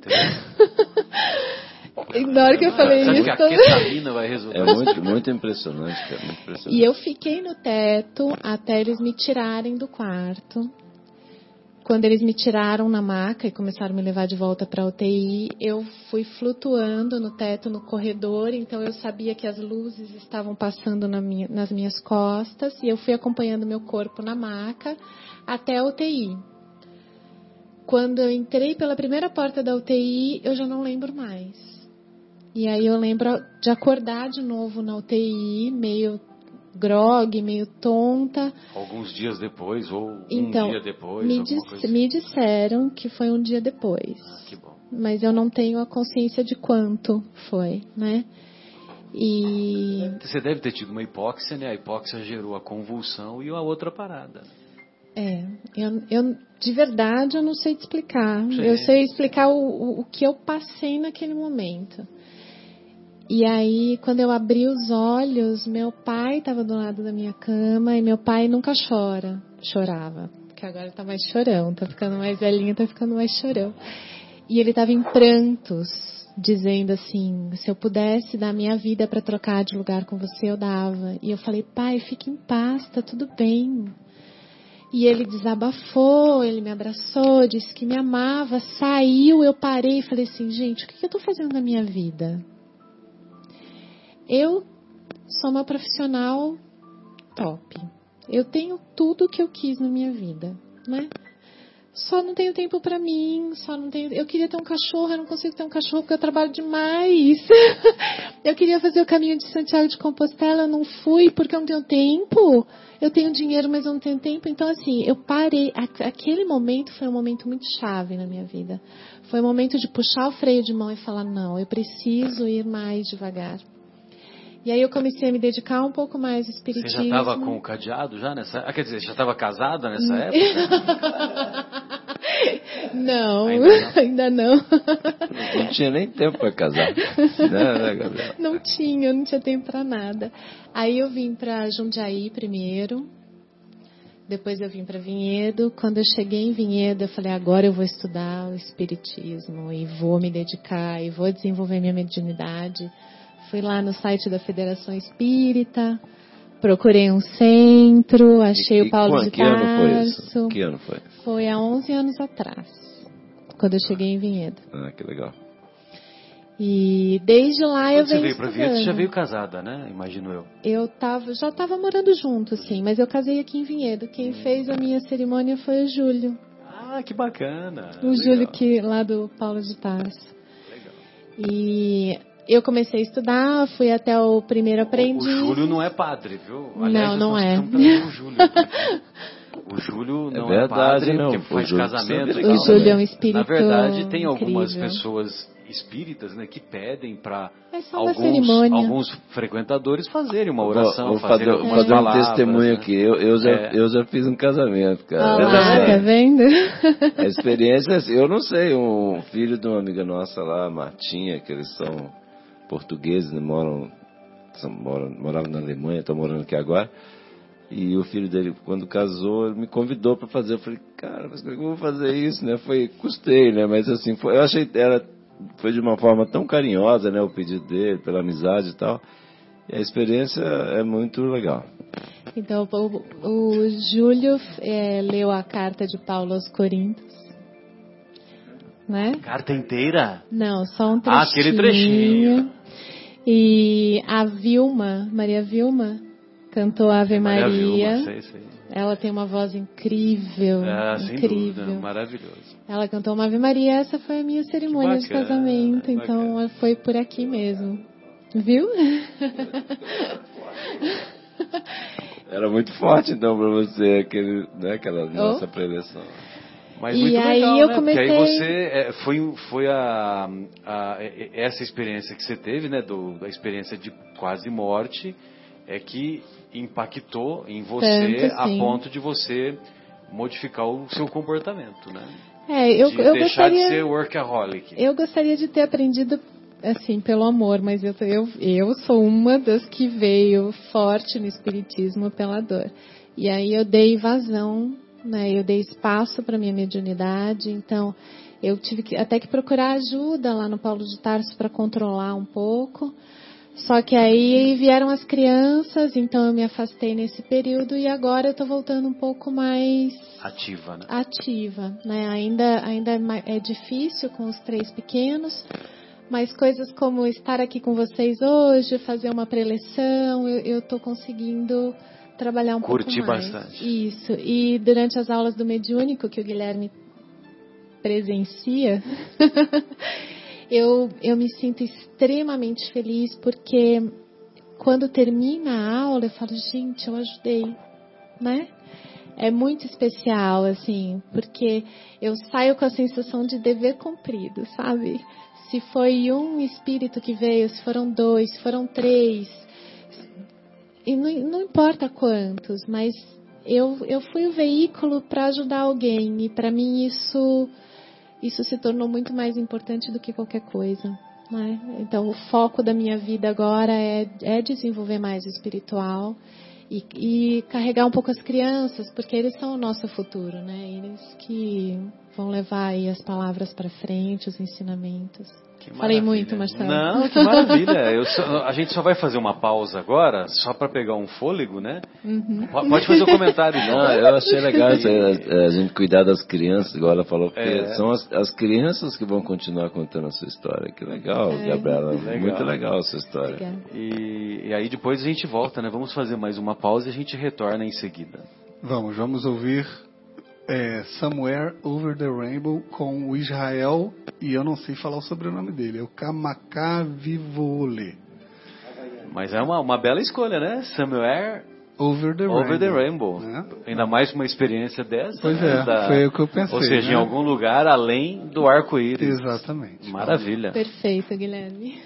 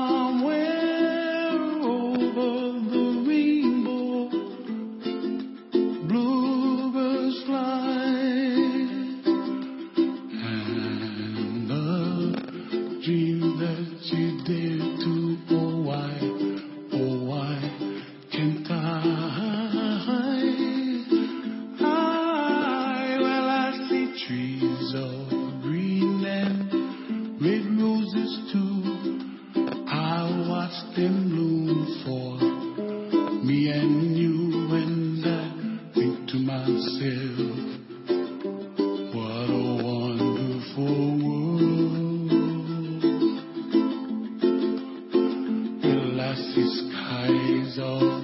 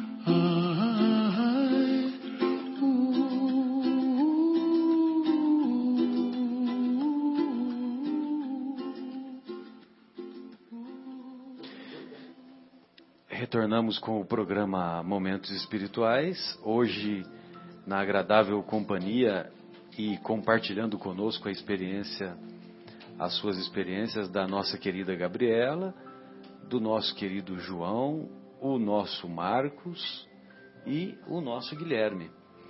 Estamos estudando particularmente o capítulo Bem-aventurados os mansos e pacíficos e aproveitando também para compartilhar com os estimados ouvintes a, a essa experiência que a nossa querida Gabi, Gabriela está nos relatando, né? E, e aí, o Gabriela, é, depois que você se recuperou, né, da, daqueles 47 dias, aí as coisas foram se ajeitando também, né? Do, depois daquela experiência e da recuperação, né, da parte física e tudo mais. É. E depois tomou a decisão, né? É. De dar uma mudada, né, Gabriela? Mas eu ainda fiz mais cinco cirurgias em decorrência daquela, ainda passei Das por- complicações da primeira, É, né? E aí eu acho que foram também melhores porque eu entrei diferente. Eu entrei sabendo que tinha algo do outro lado e eu entrei sabendo. Mais confiante, né? É, eu fui mais, Mais tranquila e as cirurgias evoluíram super bem. Foi bem, bem tranquilo. Você ficou com colostomia em alguma situação? Fiquei, fiquei quatro meses com colostomia, tive que fazer uma reversão dela, sim. E aí a minha médica chegou, não, antes Mas é disso- importante, né? A colostomia, nesses casos aí, ela muitas vezes salva a vida do, da paciente. né? É, eu, eu casei, aí com o meu marido a gente decidiu adotar uma criança, porque eu já tinha desistido de ter filhos, né? A minha endometriose era muito severa. Aham.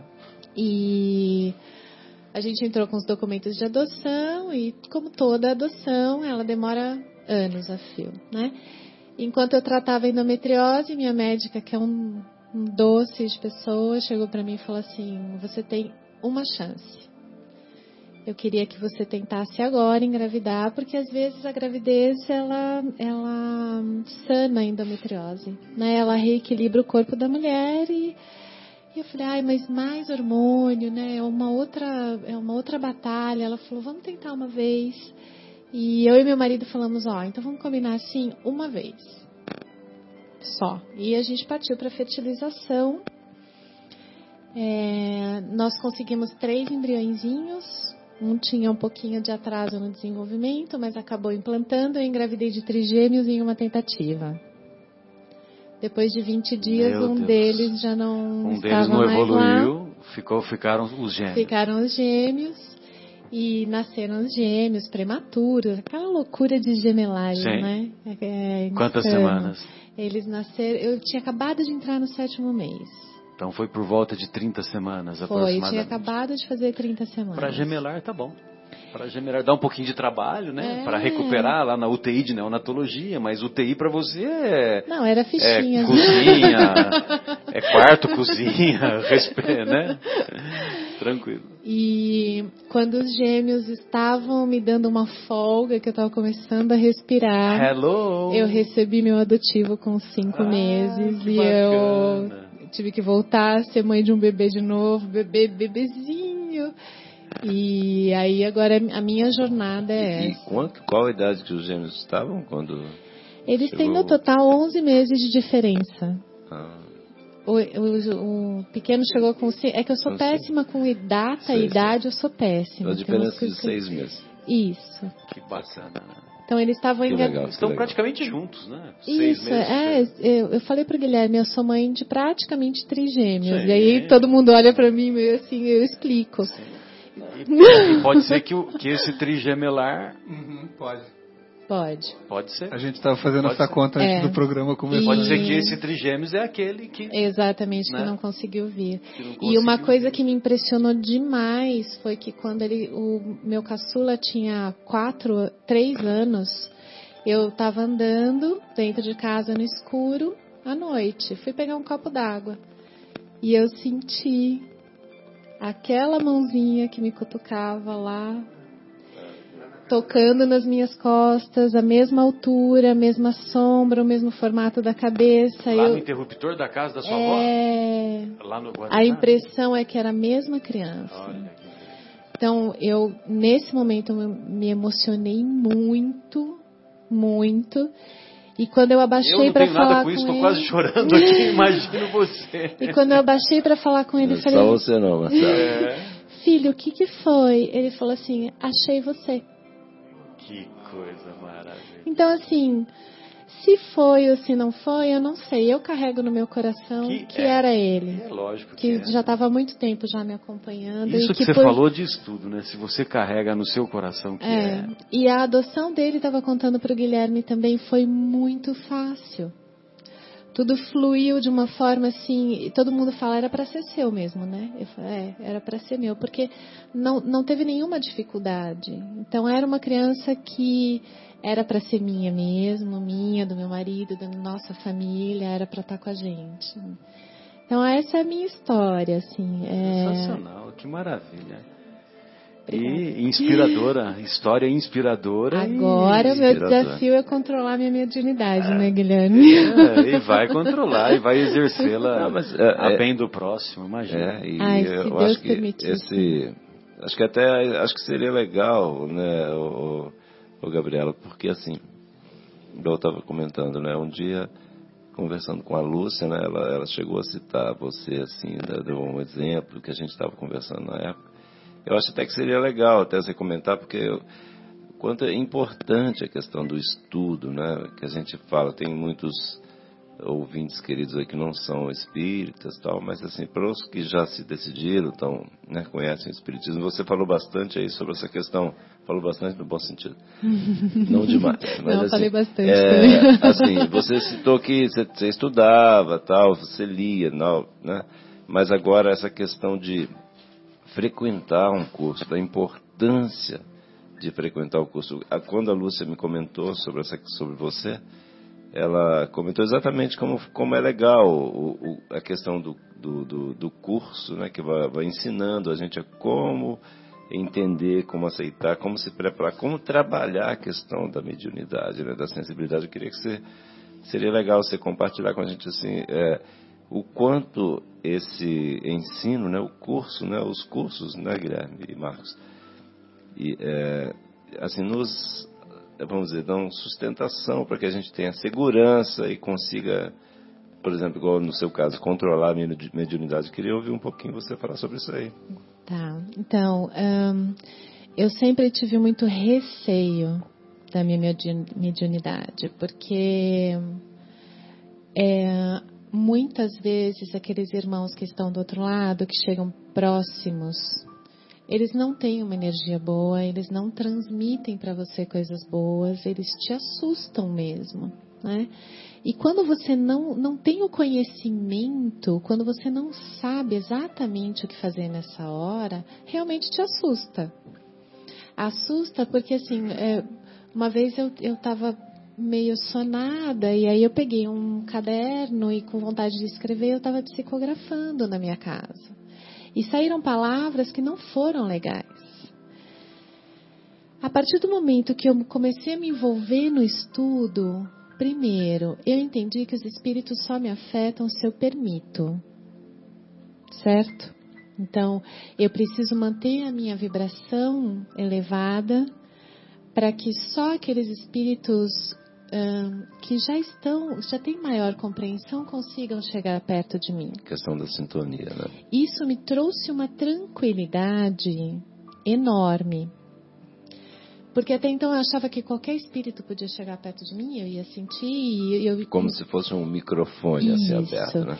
E, e conforme você vai estudando sobre Jesus e entendendo a- o tamanho da bondade que é esse Espírito e o tamanho do amor que ele carrega por nós, você cria forças, você cria barreiras, você se conecta mais vezes com eles. Então, hoje em dia eu consigo manter minha, minha vibração elevada, porque quando eu percebo que eu estou saindo do eixo, eu vou lá, eu leio o evangelho, eu faço evangelho em casa, ou eu só leio um trechinho, ou eu faço uma oração. Isso eu aprendi nos estudos, porque lá dentro do Paulo de Tarso é o orai e vigiai o tempo todo. Uma coisa que eu não tinha antes. É, exatamente. Então, é muito legal você falar isso aí, porque a questão, a gente tem medo enquanto a gente não conhece, né, Gabriel? Não tem nem noção de o que, que eu vou fazer. Aí você, claro, vai ficar com medo, né? E quando eu cheguei no mediúnico, era assim, eles puxavam o meu freio. Porque eu, eu ia fazendo, fazendo, fazendo, e quando eu via, eu já ia psicofonar. E, ele- e os professores falam, olha, você tem que segurar. Você tem que aprender porque é importante para você. Então, na verdade, alguns estão desenvolvendo para conseguir psicofonar, né, que fazer, fazer é, através da voz a transmissão da mensagem, é, a psicografar, que é através da escrita passar uma mensagem. Eu, ao contrário, tinha muito atrapalhado tudo isso e, e eu tive que segurar. Então, eles me ensinaram a segurar a minha mediunidade para que ela venha controlada, para que ela não afete o meu dia a dia. Sem esse embasamento teórico, prático, de toda terça-feira, ir lá e praticar, sentir, com certeza eu ainda teria medo. Agora eu tenho mais tranquilidade até para receber os irmãozinhos que não são irmãozinhos tão, tão bem resolvidos, né?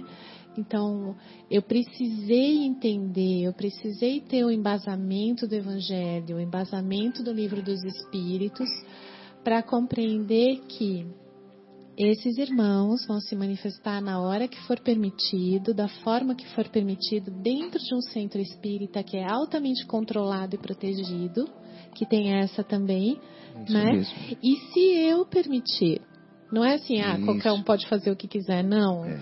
Então, sem o estudo, realmente, eu, eu não estaria como eu estou agora. E eu me considero muito melhor, né? Realmente.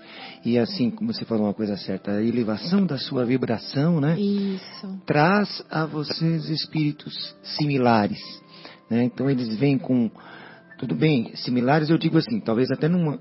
Um, um- pouco inferior, meio sofridos, né? Isso. com mágoa, às vezes com medo, né? querendo uma ajuda, porque eles ainda estão ligados aqui à nossa crosta, aqui mais próximo da gente, então eles acham que, nossa, eu quero ver não sei o que, eu estou sofrendo, estou com dor, estou com isso, estou aquilo. Mas o estudo é muito importante, né? E me faz lembrar lá o Emmanuel, quando fala para o Chico, que tinha uma mediunidade também incrível, que a disciplina, a disciplina, a disciplina. Porque a gente tem que se disciplinar, uma vez médium, né? Que é uma, um, um dom, meio que missão, né? Não sei, né?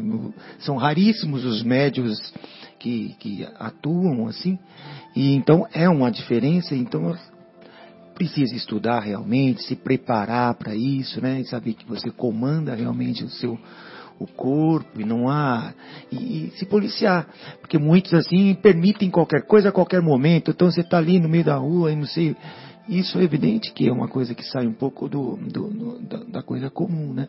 É, e quando o Chico fala de disciplina, né? O Emmanuel fala disciplina, disciplina, disciplina. É das escritas, Parece, parece uma bobagem, né? Parece que é uma brincadeira. Mas na verdade são os níveis diferentes de disciplina, né? Então tem a disciplina física, a disciplina de horário, de, de seguir o- a- a- as suas As regras Por aqui. né? É, por exemplo, o Chico, ele abandonou o trabalho quando ele trabalhava antes de se aposentar? Não, continua. Ele continuou sendo um trabalhador é, incansável, um trabalhador é, executando as suas tarefas do dia a dia para o sustento do pão. A mesma coisa, as atividades é, da casa dele, cuidar dos gatos, dos cachorros, né, dos familiares. Então, são níveis diferentes de disciplina. E também a disciplina espiritual, a disciplina de, de se esforçar para ser uma pessoa Boa. o capítulo que nós estamos estudando, né? É, Mansa, manso. generosa, entendeu? Caracterizado para fugir dessas Não imperfeições. permitir que o orgulho tome conta da gente, né? Exatamente. Até por ter este, essa facilidade e às vezes até nós somos, é, somos não, porque eu não, não tenho mediunidade, mas eu imagino aquele médium, ele deve ser procurado, nossa, eu quero falar, eu quero, eu quero, me manda, traz aqui, escreve para mim uma carta assim, não sei, se está vendo alguém, ou seja, isso acaba mexendo um pouquinho com a, com a com o ego, com o orgulho da pessoa. Então é uma das coisas também que tem que se separar bem, né?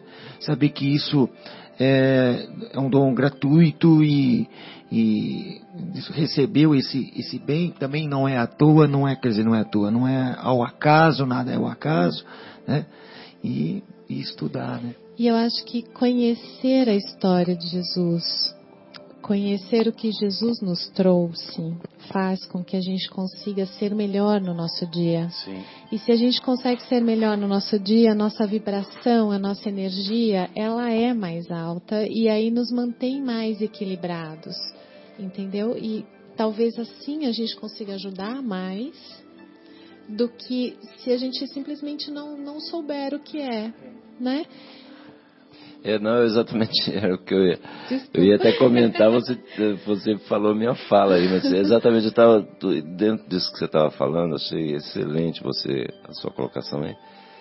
E que exatamente é isso que vai te dar equilíbrio, né? Exatamente equilíbrio, porque é, pelos cursos, igual você comentou, por exemplo, você está numa situação em que tem essa mediunidade aflorada, etc. E mas muitos dos da, das pessoas, muitas das pessoas que passam pelo, pelos cursos lá do Paulo de Tarso não assim não tem mediunidade ostensiva, enfim, né? E vai lá e pratica, muitos desenvolvem assim, enfim, né? Mas é o ponto mais importante que eu acho que é, seria assim, muito legal e você você né, tirou minha minha fala, mas foi ótimo assim. Exatamente o equilíbrio, né? O equilíbrio, assim, como essa questão da, da, da mediunidade, é como se fosse uma rádio, né? Voltando lá de novo na nossa querida Dona Marta lá, a gente é como uma rádio, a gente, a gente escolhe qual rádio a gente vai querer sintonizar. Pode ser, né, tocar música clássica, tocar funk, tocar com respeito a todas as músicas, todos os, né? Para quem, quem gosta de todos os gêneros de música, Marcos me ajudando aqui. Ah, Inclusive amanhã tem um sarau lá no Paulo de Tarso, sarau com pizza, não, não esqueçam, né? Todos a, os. partir, a partir de que horas que vai ser? Às, às 16h30. A partir das, né? Isso, tem lá alguns, al- alguns iniciantes de música lá vão, vão se apresentar lá amanhã, né? Mas enfim. Então, é, e a gente, voltando ao assunto, quer dizer, é, a gente sintoniza naquilo que a gente quer, né? Então, assim, a, hora que a gente toma, foi muito legal você colocar isso aí, porque assim, você passou coisas, experiências fortíssimas, né? Como o Marcelo disse aqui, também a minha sensação, ouvindo você contar, nossa, eu vou sonhar com você um monte de vezes aí para lembrar desse, meu Deus. Fazer igual o Marcos, ouço também flutuar assim, pensando, mas que, que forte, né, a sua experiência, que legal. E olha como foi importante para você se equilibrar. E você, eu vendo você comentar assim, foi muito forte. Eu queria ouvir, você comentando isso aí, porque assim, a Lúcia me comentou o quanto ela, ela é, conversou com você e quanto sentia que você é, é, tinha essa, esses, vamos dizer, ímpeto de eventualmente até desistir porque estava meio complicado, tal. E quanto foi legal, quanto é importante, quanto isso te trouxe equilíbrio, de, de felicidade, né? É, é a, su- a sua paz, né, Gabriela? Achei, nossa, Na foi tão verdade, é o que mais traz realização, né? Então, assim, é, é o que mais realiza. Porque, como mãe, eu, não posso é, fazer muitas coisas muito grandes. Eu faço aquele trabalho de formiguinha do dia a Nossa, é dia, tão da criança, da aí, né? casa e tal. Só isso, né, Marcelo? Só isso que ela E faz. de repente, trabalhar a mediunidade virou para mim a minha realização, porque eu sei que eu ajudo e ajudar é a melhor coisa do mundo para mim, né? Eu tenho A Joana de Ângeles diz que a única alegria real é é a alegria que sentimos quando somos úteis. que é a Nossa, caridade, que lindo, né? Que, lindo. que o espiritismo preza tanto, então E eu até, até já comentei com os amigos aqui, sempre comento o seguinte, que a sensação que eu participo dos trabalhos de quinta-feira aqui na, na capela, né? E Aqui na esquina de baixo, na esquina de baixo, aqui bem pertinho. Ontem, né? Mas enfim, a experiência de estar lá conseguindo ajudar, conversar com irmãos, enfim, ajudar ah, o bem, vamos dizer, né? As coisas, a gente tentar trabalhar para colocar essa, melhorar o, o, o estágio dessa, desse nosso planeta, né? Através do, do auxílio aos irmãos. Assim, é muito impressionante. Não tem, não existem palavras para descrever o, o prazer que traz isso aí. Eu, eu entendo perfeitamente o que você está falando. Também a minha sensação, a coisa mais importante que eu faço, que eu que eu sinto hoje é exatamente participar daquele trabalho. É muito, muito Então, demais. esse, esse capítulo 9, o João já me viu falando lá na frente. Eu sou de resumir as coisas para é, colocar de uma forma sucinta. Esse capítulo 9, ele dá um manual de bom viver para gente, né? Porque ele fala afabilidade e doçura. Como é que eu consigo ser afável e doce? Através das minhas palavras, através das minhas intenções. Certo? É, paciência. Como é que eu consigo ter paciência no meu dia? Você pode perdoar. Você pode suportar com mais resiliência a sua dor. Né? Então ele vai dando ser grato, lembrar de agradecer. Então hoje eu sou grato porque eu estou viva.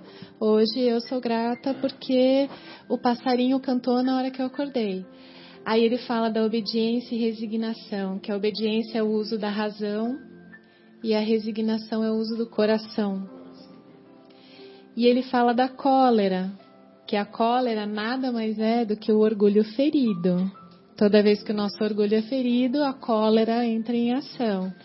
Então, nesse capítulo, se você ler com calma, com carinho, se você estudar, você tem um manual de bom viver, né? Você tem um manual de ser melhor no seu dia.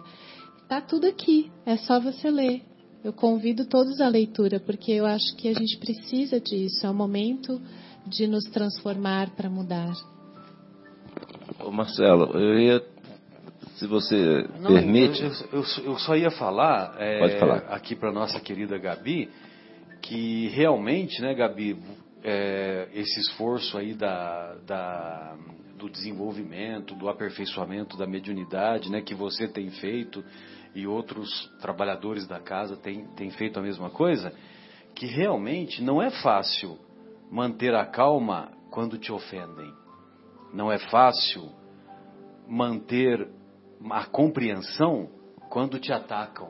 Era essa que você queria? nossa, que bom.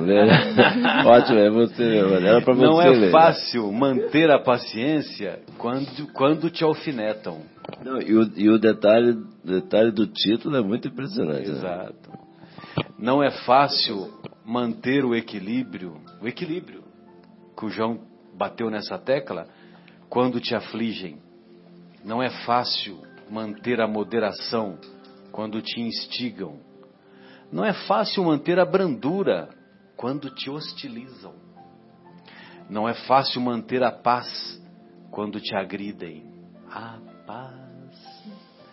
Não é fácil manter a mansidão quando te provocam. Manter a benevolência quando te desacatam. Manter a gentileza quando te ironizam. Não é fácil manter a humildade quando te oprimem, manter o silêncio quando te injuriam, manter a harmonia quando te ameaçam. Não há dúvida de que é difícil sustentar durante todo o tempo a afabilidade e a mansuetude, quando ainda te sentes imperfeito e frágil, cercado de maldades e abusos. Contudo, o que faz a diferença é teu esforço na transformação moral. Olha só. Essa mensagem coisa é né? esforço, intitulada Esforço. E o nosso mestre Jesus é, Soube Pastor, manter o silêncio. soube manter tudo isso, tudo que você disse, leu, Marcelo, desculpa, é, a gente vê as passagens de Jesus, ele passou por tudo, né? Por tudo isso e manteve, quer dizer, ele nos ensinou através de exemplo. Ele falou muita coisa, mas o exemplo, o que ele fez, né, o que está escrito, o que ele fez é o maior ensinamento, né? Quando o discípulo dizem que eu acho que o João era o mais querido, não sei, ou não, mas o Pedro para O ele João foi muito Evangelista era o discípulo mais amado. mais amado, né? É o que é aqui também, né? Mas Pedro para ele, esse- Pedro para ele foi muito importante e ele inclusive falou, você Mas o pessoal falava que ele era o mais amado porque o Ele era Giovanni, pequenininho. É jovem, né? Uhum, Giovanni, era o- João, Giovanni, jovem. Uhum. Então, Era um. Jesus dava mais atenção para ele porque ele era o mais jovem da turma, essa Uhum. coisa toda. É. Mas ele também tinha sua, o seu mérito, né? A sua capacidade, a sua mediunidade. Sim. Tanto é que ele foi desencarnar perto dos 90 anos, lá na ilha de Pátimos, né? E antes de morrer ainda escreveu o, o Apocalipse. Apocalipse.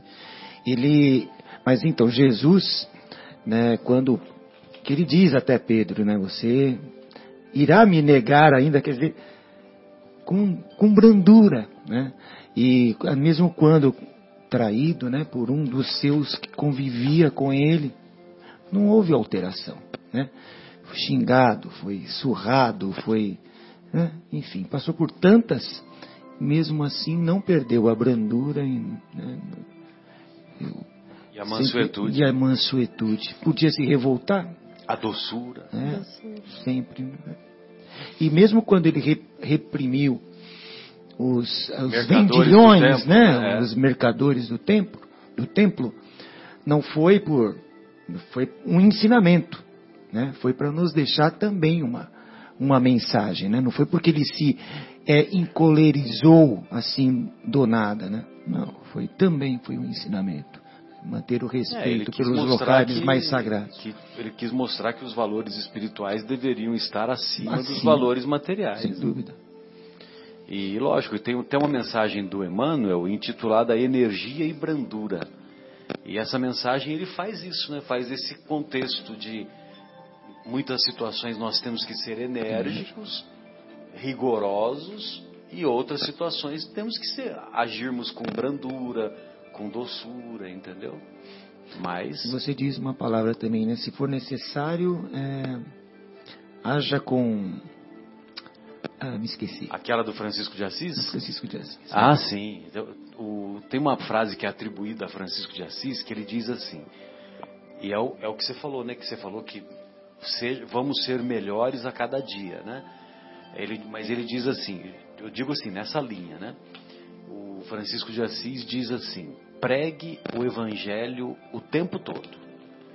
Se necessário, use palavras. Ai, que lindo. Então, veja você né, que o comportamento É o que é que tem que ser o tempo todo, né? Agora, E na psicologia, e aí você também pode me ajudar, tem uma Aham. frase que diz assim: Eu não posso mudar o outro, sim, mas eu posso mudar a mim, e assim o outro naturalmente se se modifica. sente, se sente estimulado, exatamente. E isso é uma verdade tão grande, né? A É. gente compra. Porque, inclusive, eu estava exatamente o Marcelo, estava nessa lição esforço, eu estava exatamente, falei, nossa, que legal, assim, que sintonia. Porque é difícil, na, na conclusão ele diz lá do André Luiz, quando ele diz lá que não há dúvida de que é difícil sustentar durante todo o tempo a, a, a afabilidade, a mansuetude. Mas voltando aquele exemplo lá do nosso querido Guilherme, que já passou de fase lá no trânsito e tal. Mas assim, quando a gente consegue, né, Gabriel, assim, quando a gente consegue no trânsito, ou no trânsito, ou em outras dessas várias, eh, dos vários exemplos que o nosso querido André Luiz nos trouxe aqui, de, que o Marcelo deu pra gente aqui, quando a gente é ofendido, atacado, alfinetado, enfim, uma série de coisas. Quando a gente consegue, né, é, vamos dizer, ficar numa outra faixa, não se deixar levar, né, quer dizer, dar passagem no trânsito, né, vamos dizer, ter calma, compreensão, paciência, equilíbrio, essas coisas, né? O André Luiz nos dá o passo a passo para a gente é, ser melhor, ter um bom viver aí, né? Que igual você falou, se a gente ter um passo a passo para a gente viver melhor, quando a gente consegue, aí a gente tem aquela sensaçãozinha de ter um pedacinho do céu no coração. Olha De superação. Né? Exatamente. É, é muito bom, é o céu, é muito bom. Muito bom. Pois não, Marcão. Não, não, isso, ó, um, um testemunho. Eu sou palmeirense, como você sabe, né? Sim, eu também, atualmente sofredor. Mas, ah, nos últimos tempos, eu, eu tenho mudado um pouco a minha forma, porque eu já fui muito fanático, enfim, mas isso aí é um passado. Mas, Imagina, eu fanático, Leão, É. Eurico, Luiz Pereira, Alfredo Zé, Dudu e Ademir da Guia. César Ney e Edu, Edu César e Ney. Edu Leivinha, César e Ney. Olha, Edu Nevinha, César Ney, é mais fanático do que eu. Mas o futebol também nos, nos desperta muito essa parte de orgulho. Né? Eu tenho me policiado muito porque, assim, não basta para aquele amante de futebol torcer apenas para o seu time. né? É insuficiente. Ele passa a torcer contra os outros. Não importa. Mas a derrota dos outros pode estar causando uma infelicidade para um ente tão querido.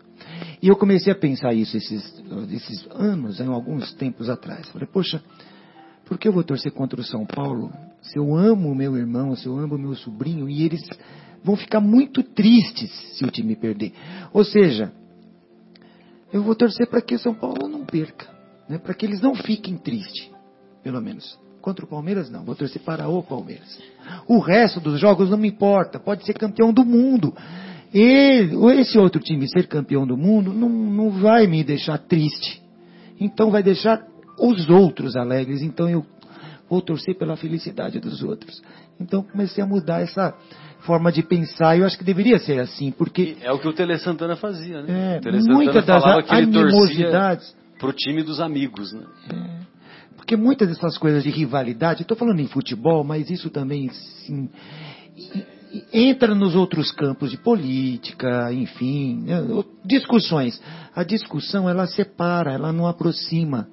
Então, quando a, a partir do momento que você um, um colega seu que torce para o time contrário, sempre que ele vai se dirigir a mim, vai me dirigir naquela de, ah, você me perdeu. Ou seja, não pergunta como é que você está, como é que está a sua família. Não, ele vai me ligar para dizer que meu time perdeu. Então, é uma coisa que se acaba se afastando por uma questão, né?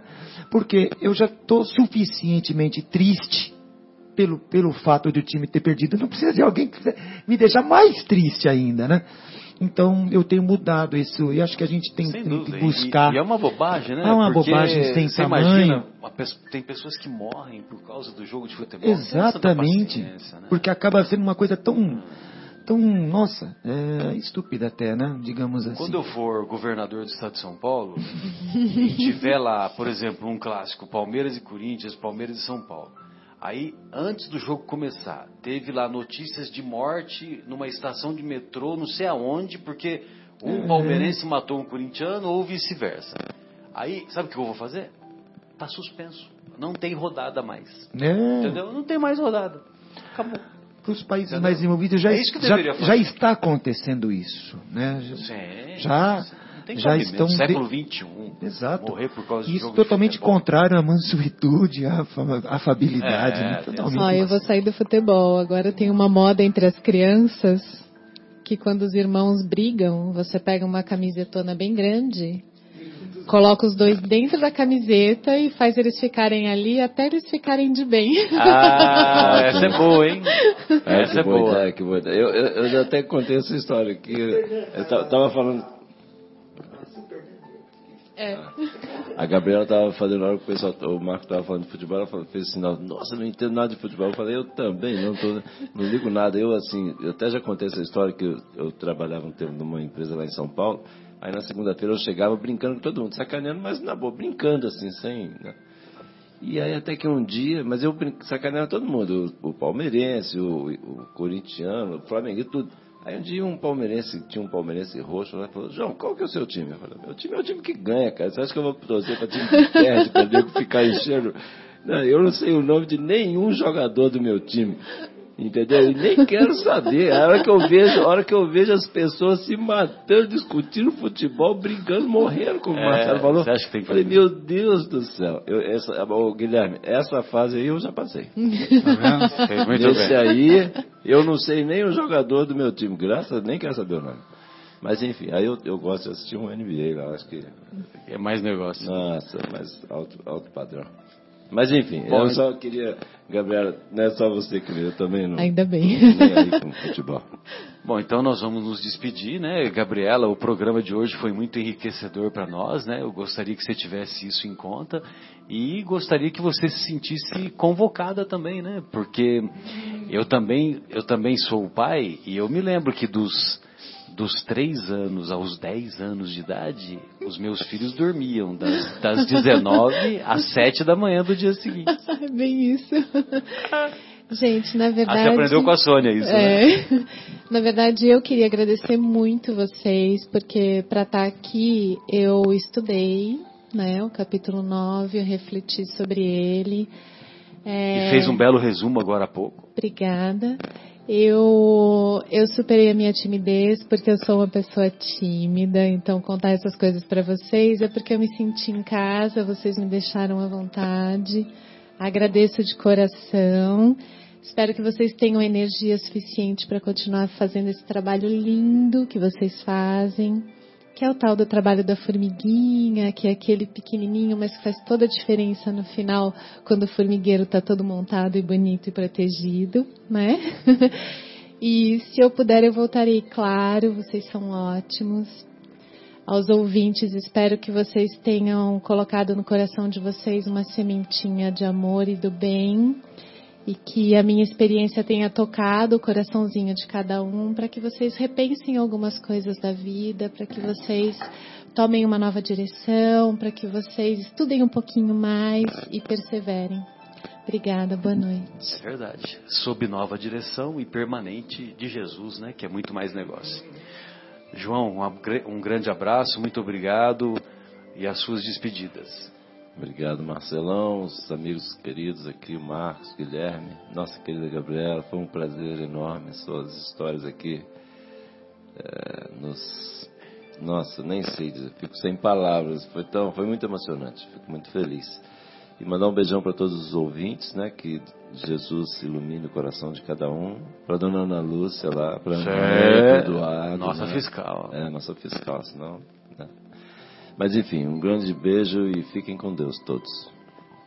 Marcos, fique à vontade. Muito obrigado mais uma vez pelo, pela sua presença e disponibilidade.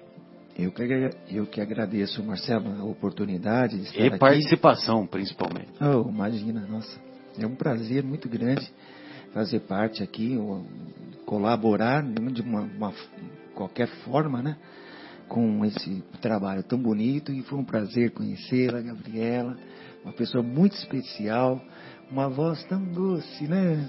Fala bem, uma aura boa, olha, foi muito bom. Um prazer te conhecer. A gente frequentava o centro há alguns anos, mas não a conhecia pessoalmente. Foi um prazer tê-la novamente aqui. Então, um abraço a todos os ouvintes, meus entes queridos, esposas, filhas, minha mãe lá em Alfenas, um abraço para a E senhora. os 25 vizinhos de cima e os 25 de baixo. É, exatamente. Pois não, João, o que, que você Uma gostaria boa de semana falar? a todos. Fiquem com Deus, viu? Valeu, Marcos. Eu, eu só queria mandar um beijo pra Priscila, que a André mandou uma mensagem aqui, ela tá ouvindo a gente lá, né? A Priscila, amiga dela, tá junto também. Um beijo aí, Ah, Priscila que e bacana. Legal, Andréia. Um beijão, viu, querida? A você e a Priscila. É, Guilherme, 24 de novembro, o que, que você descobriu? Então, vou ficar devendo porque não tem nada muito relevante. Você falou que o JFK morreu no dia 22 Ah, e no dia 24 foi o Lee Harvey Oswald que foi supostamente quem o assassinou, né? ah, aí ele foi É. preso. Não, ele foi, ele foi indiciado, mas Ah, tá. ele foi morto, né? No, no- dois dias depois, né? É. Quando ele estava dando uma, uma entrevista na, na, na porta da cadeia, veio uma pessoa e o matou, né? Foi o Jack Ruby. E ontem foi o dia do músico. Ontem foi do músico, é. Hoje não é dia de nada, viu? Hoje é um dia dia. 23, né? Hoje é o Black Friday. Hoje é o Black foi o Friday. dia de Gabriela. Hoje é Black Friday. E- Grande abraço, Guilherme. Então, para todo mundo, um, um bom fim de semana. Sexta-feira que vem, tamo juntos de novo. Um abraço. Falou. Tchau, tchau. Você está na ZYU 604, Associação de Desenvolvimento Cultural e Artístico do Bairro Capela.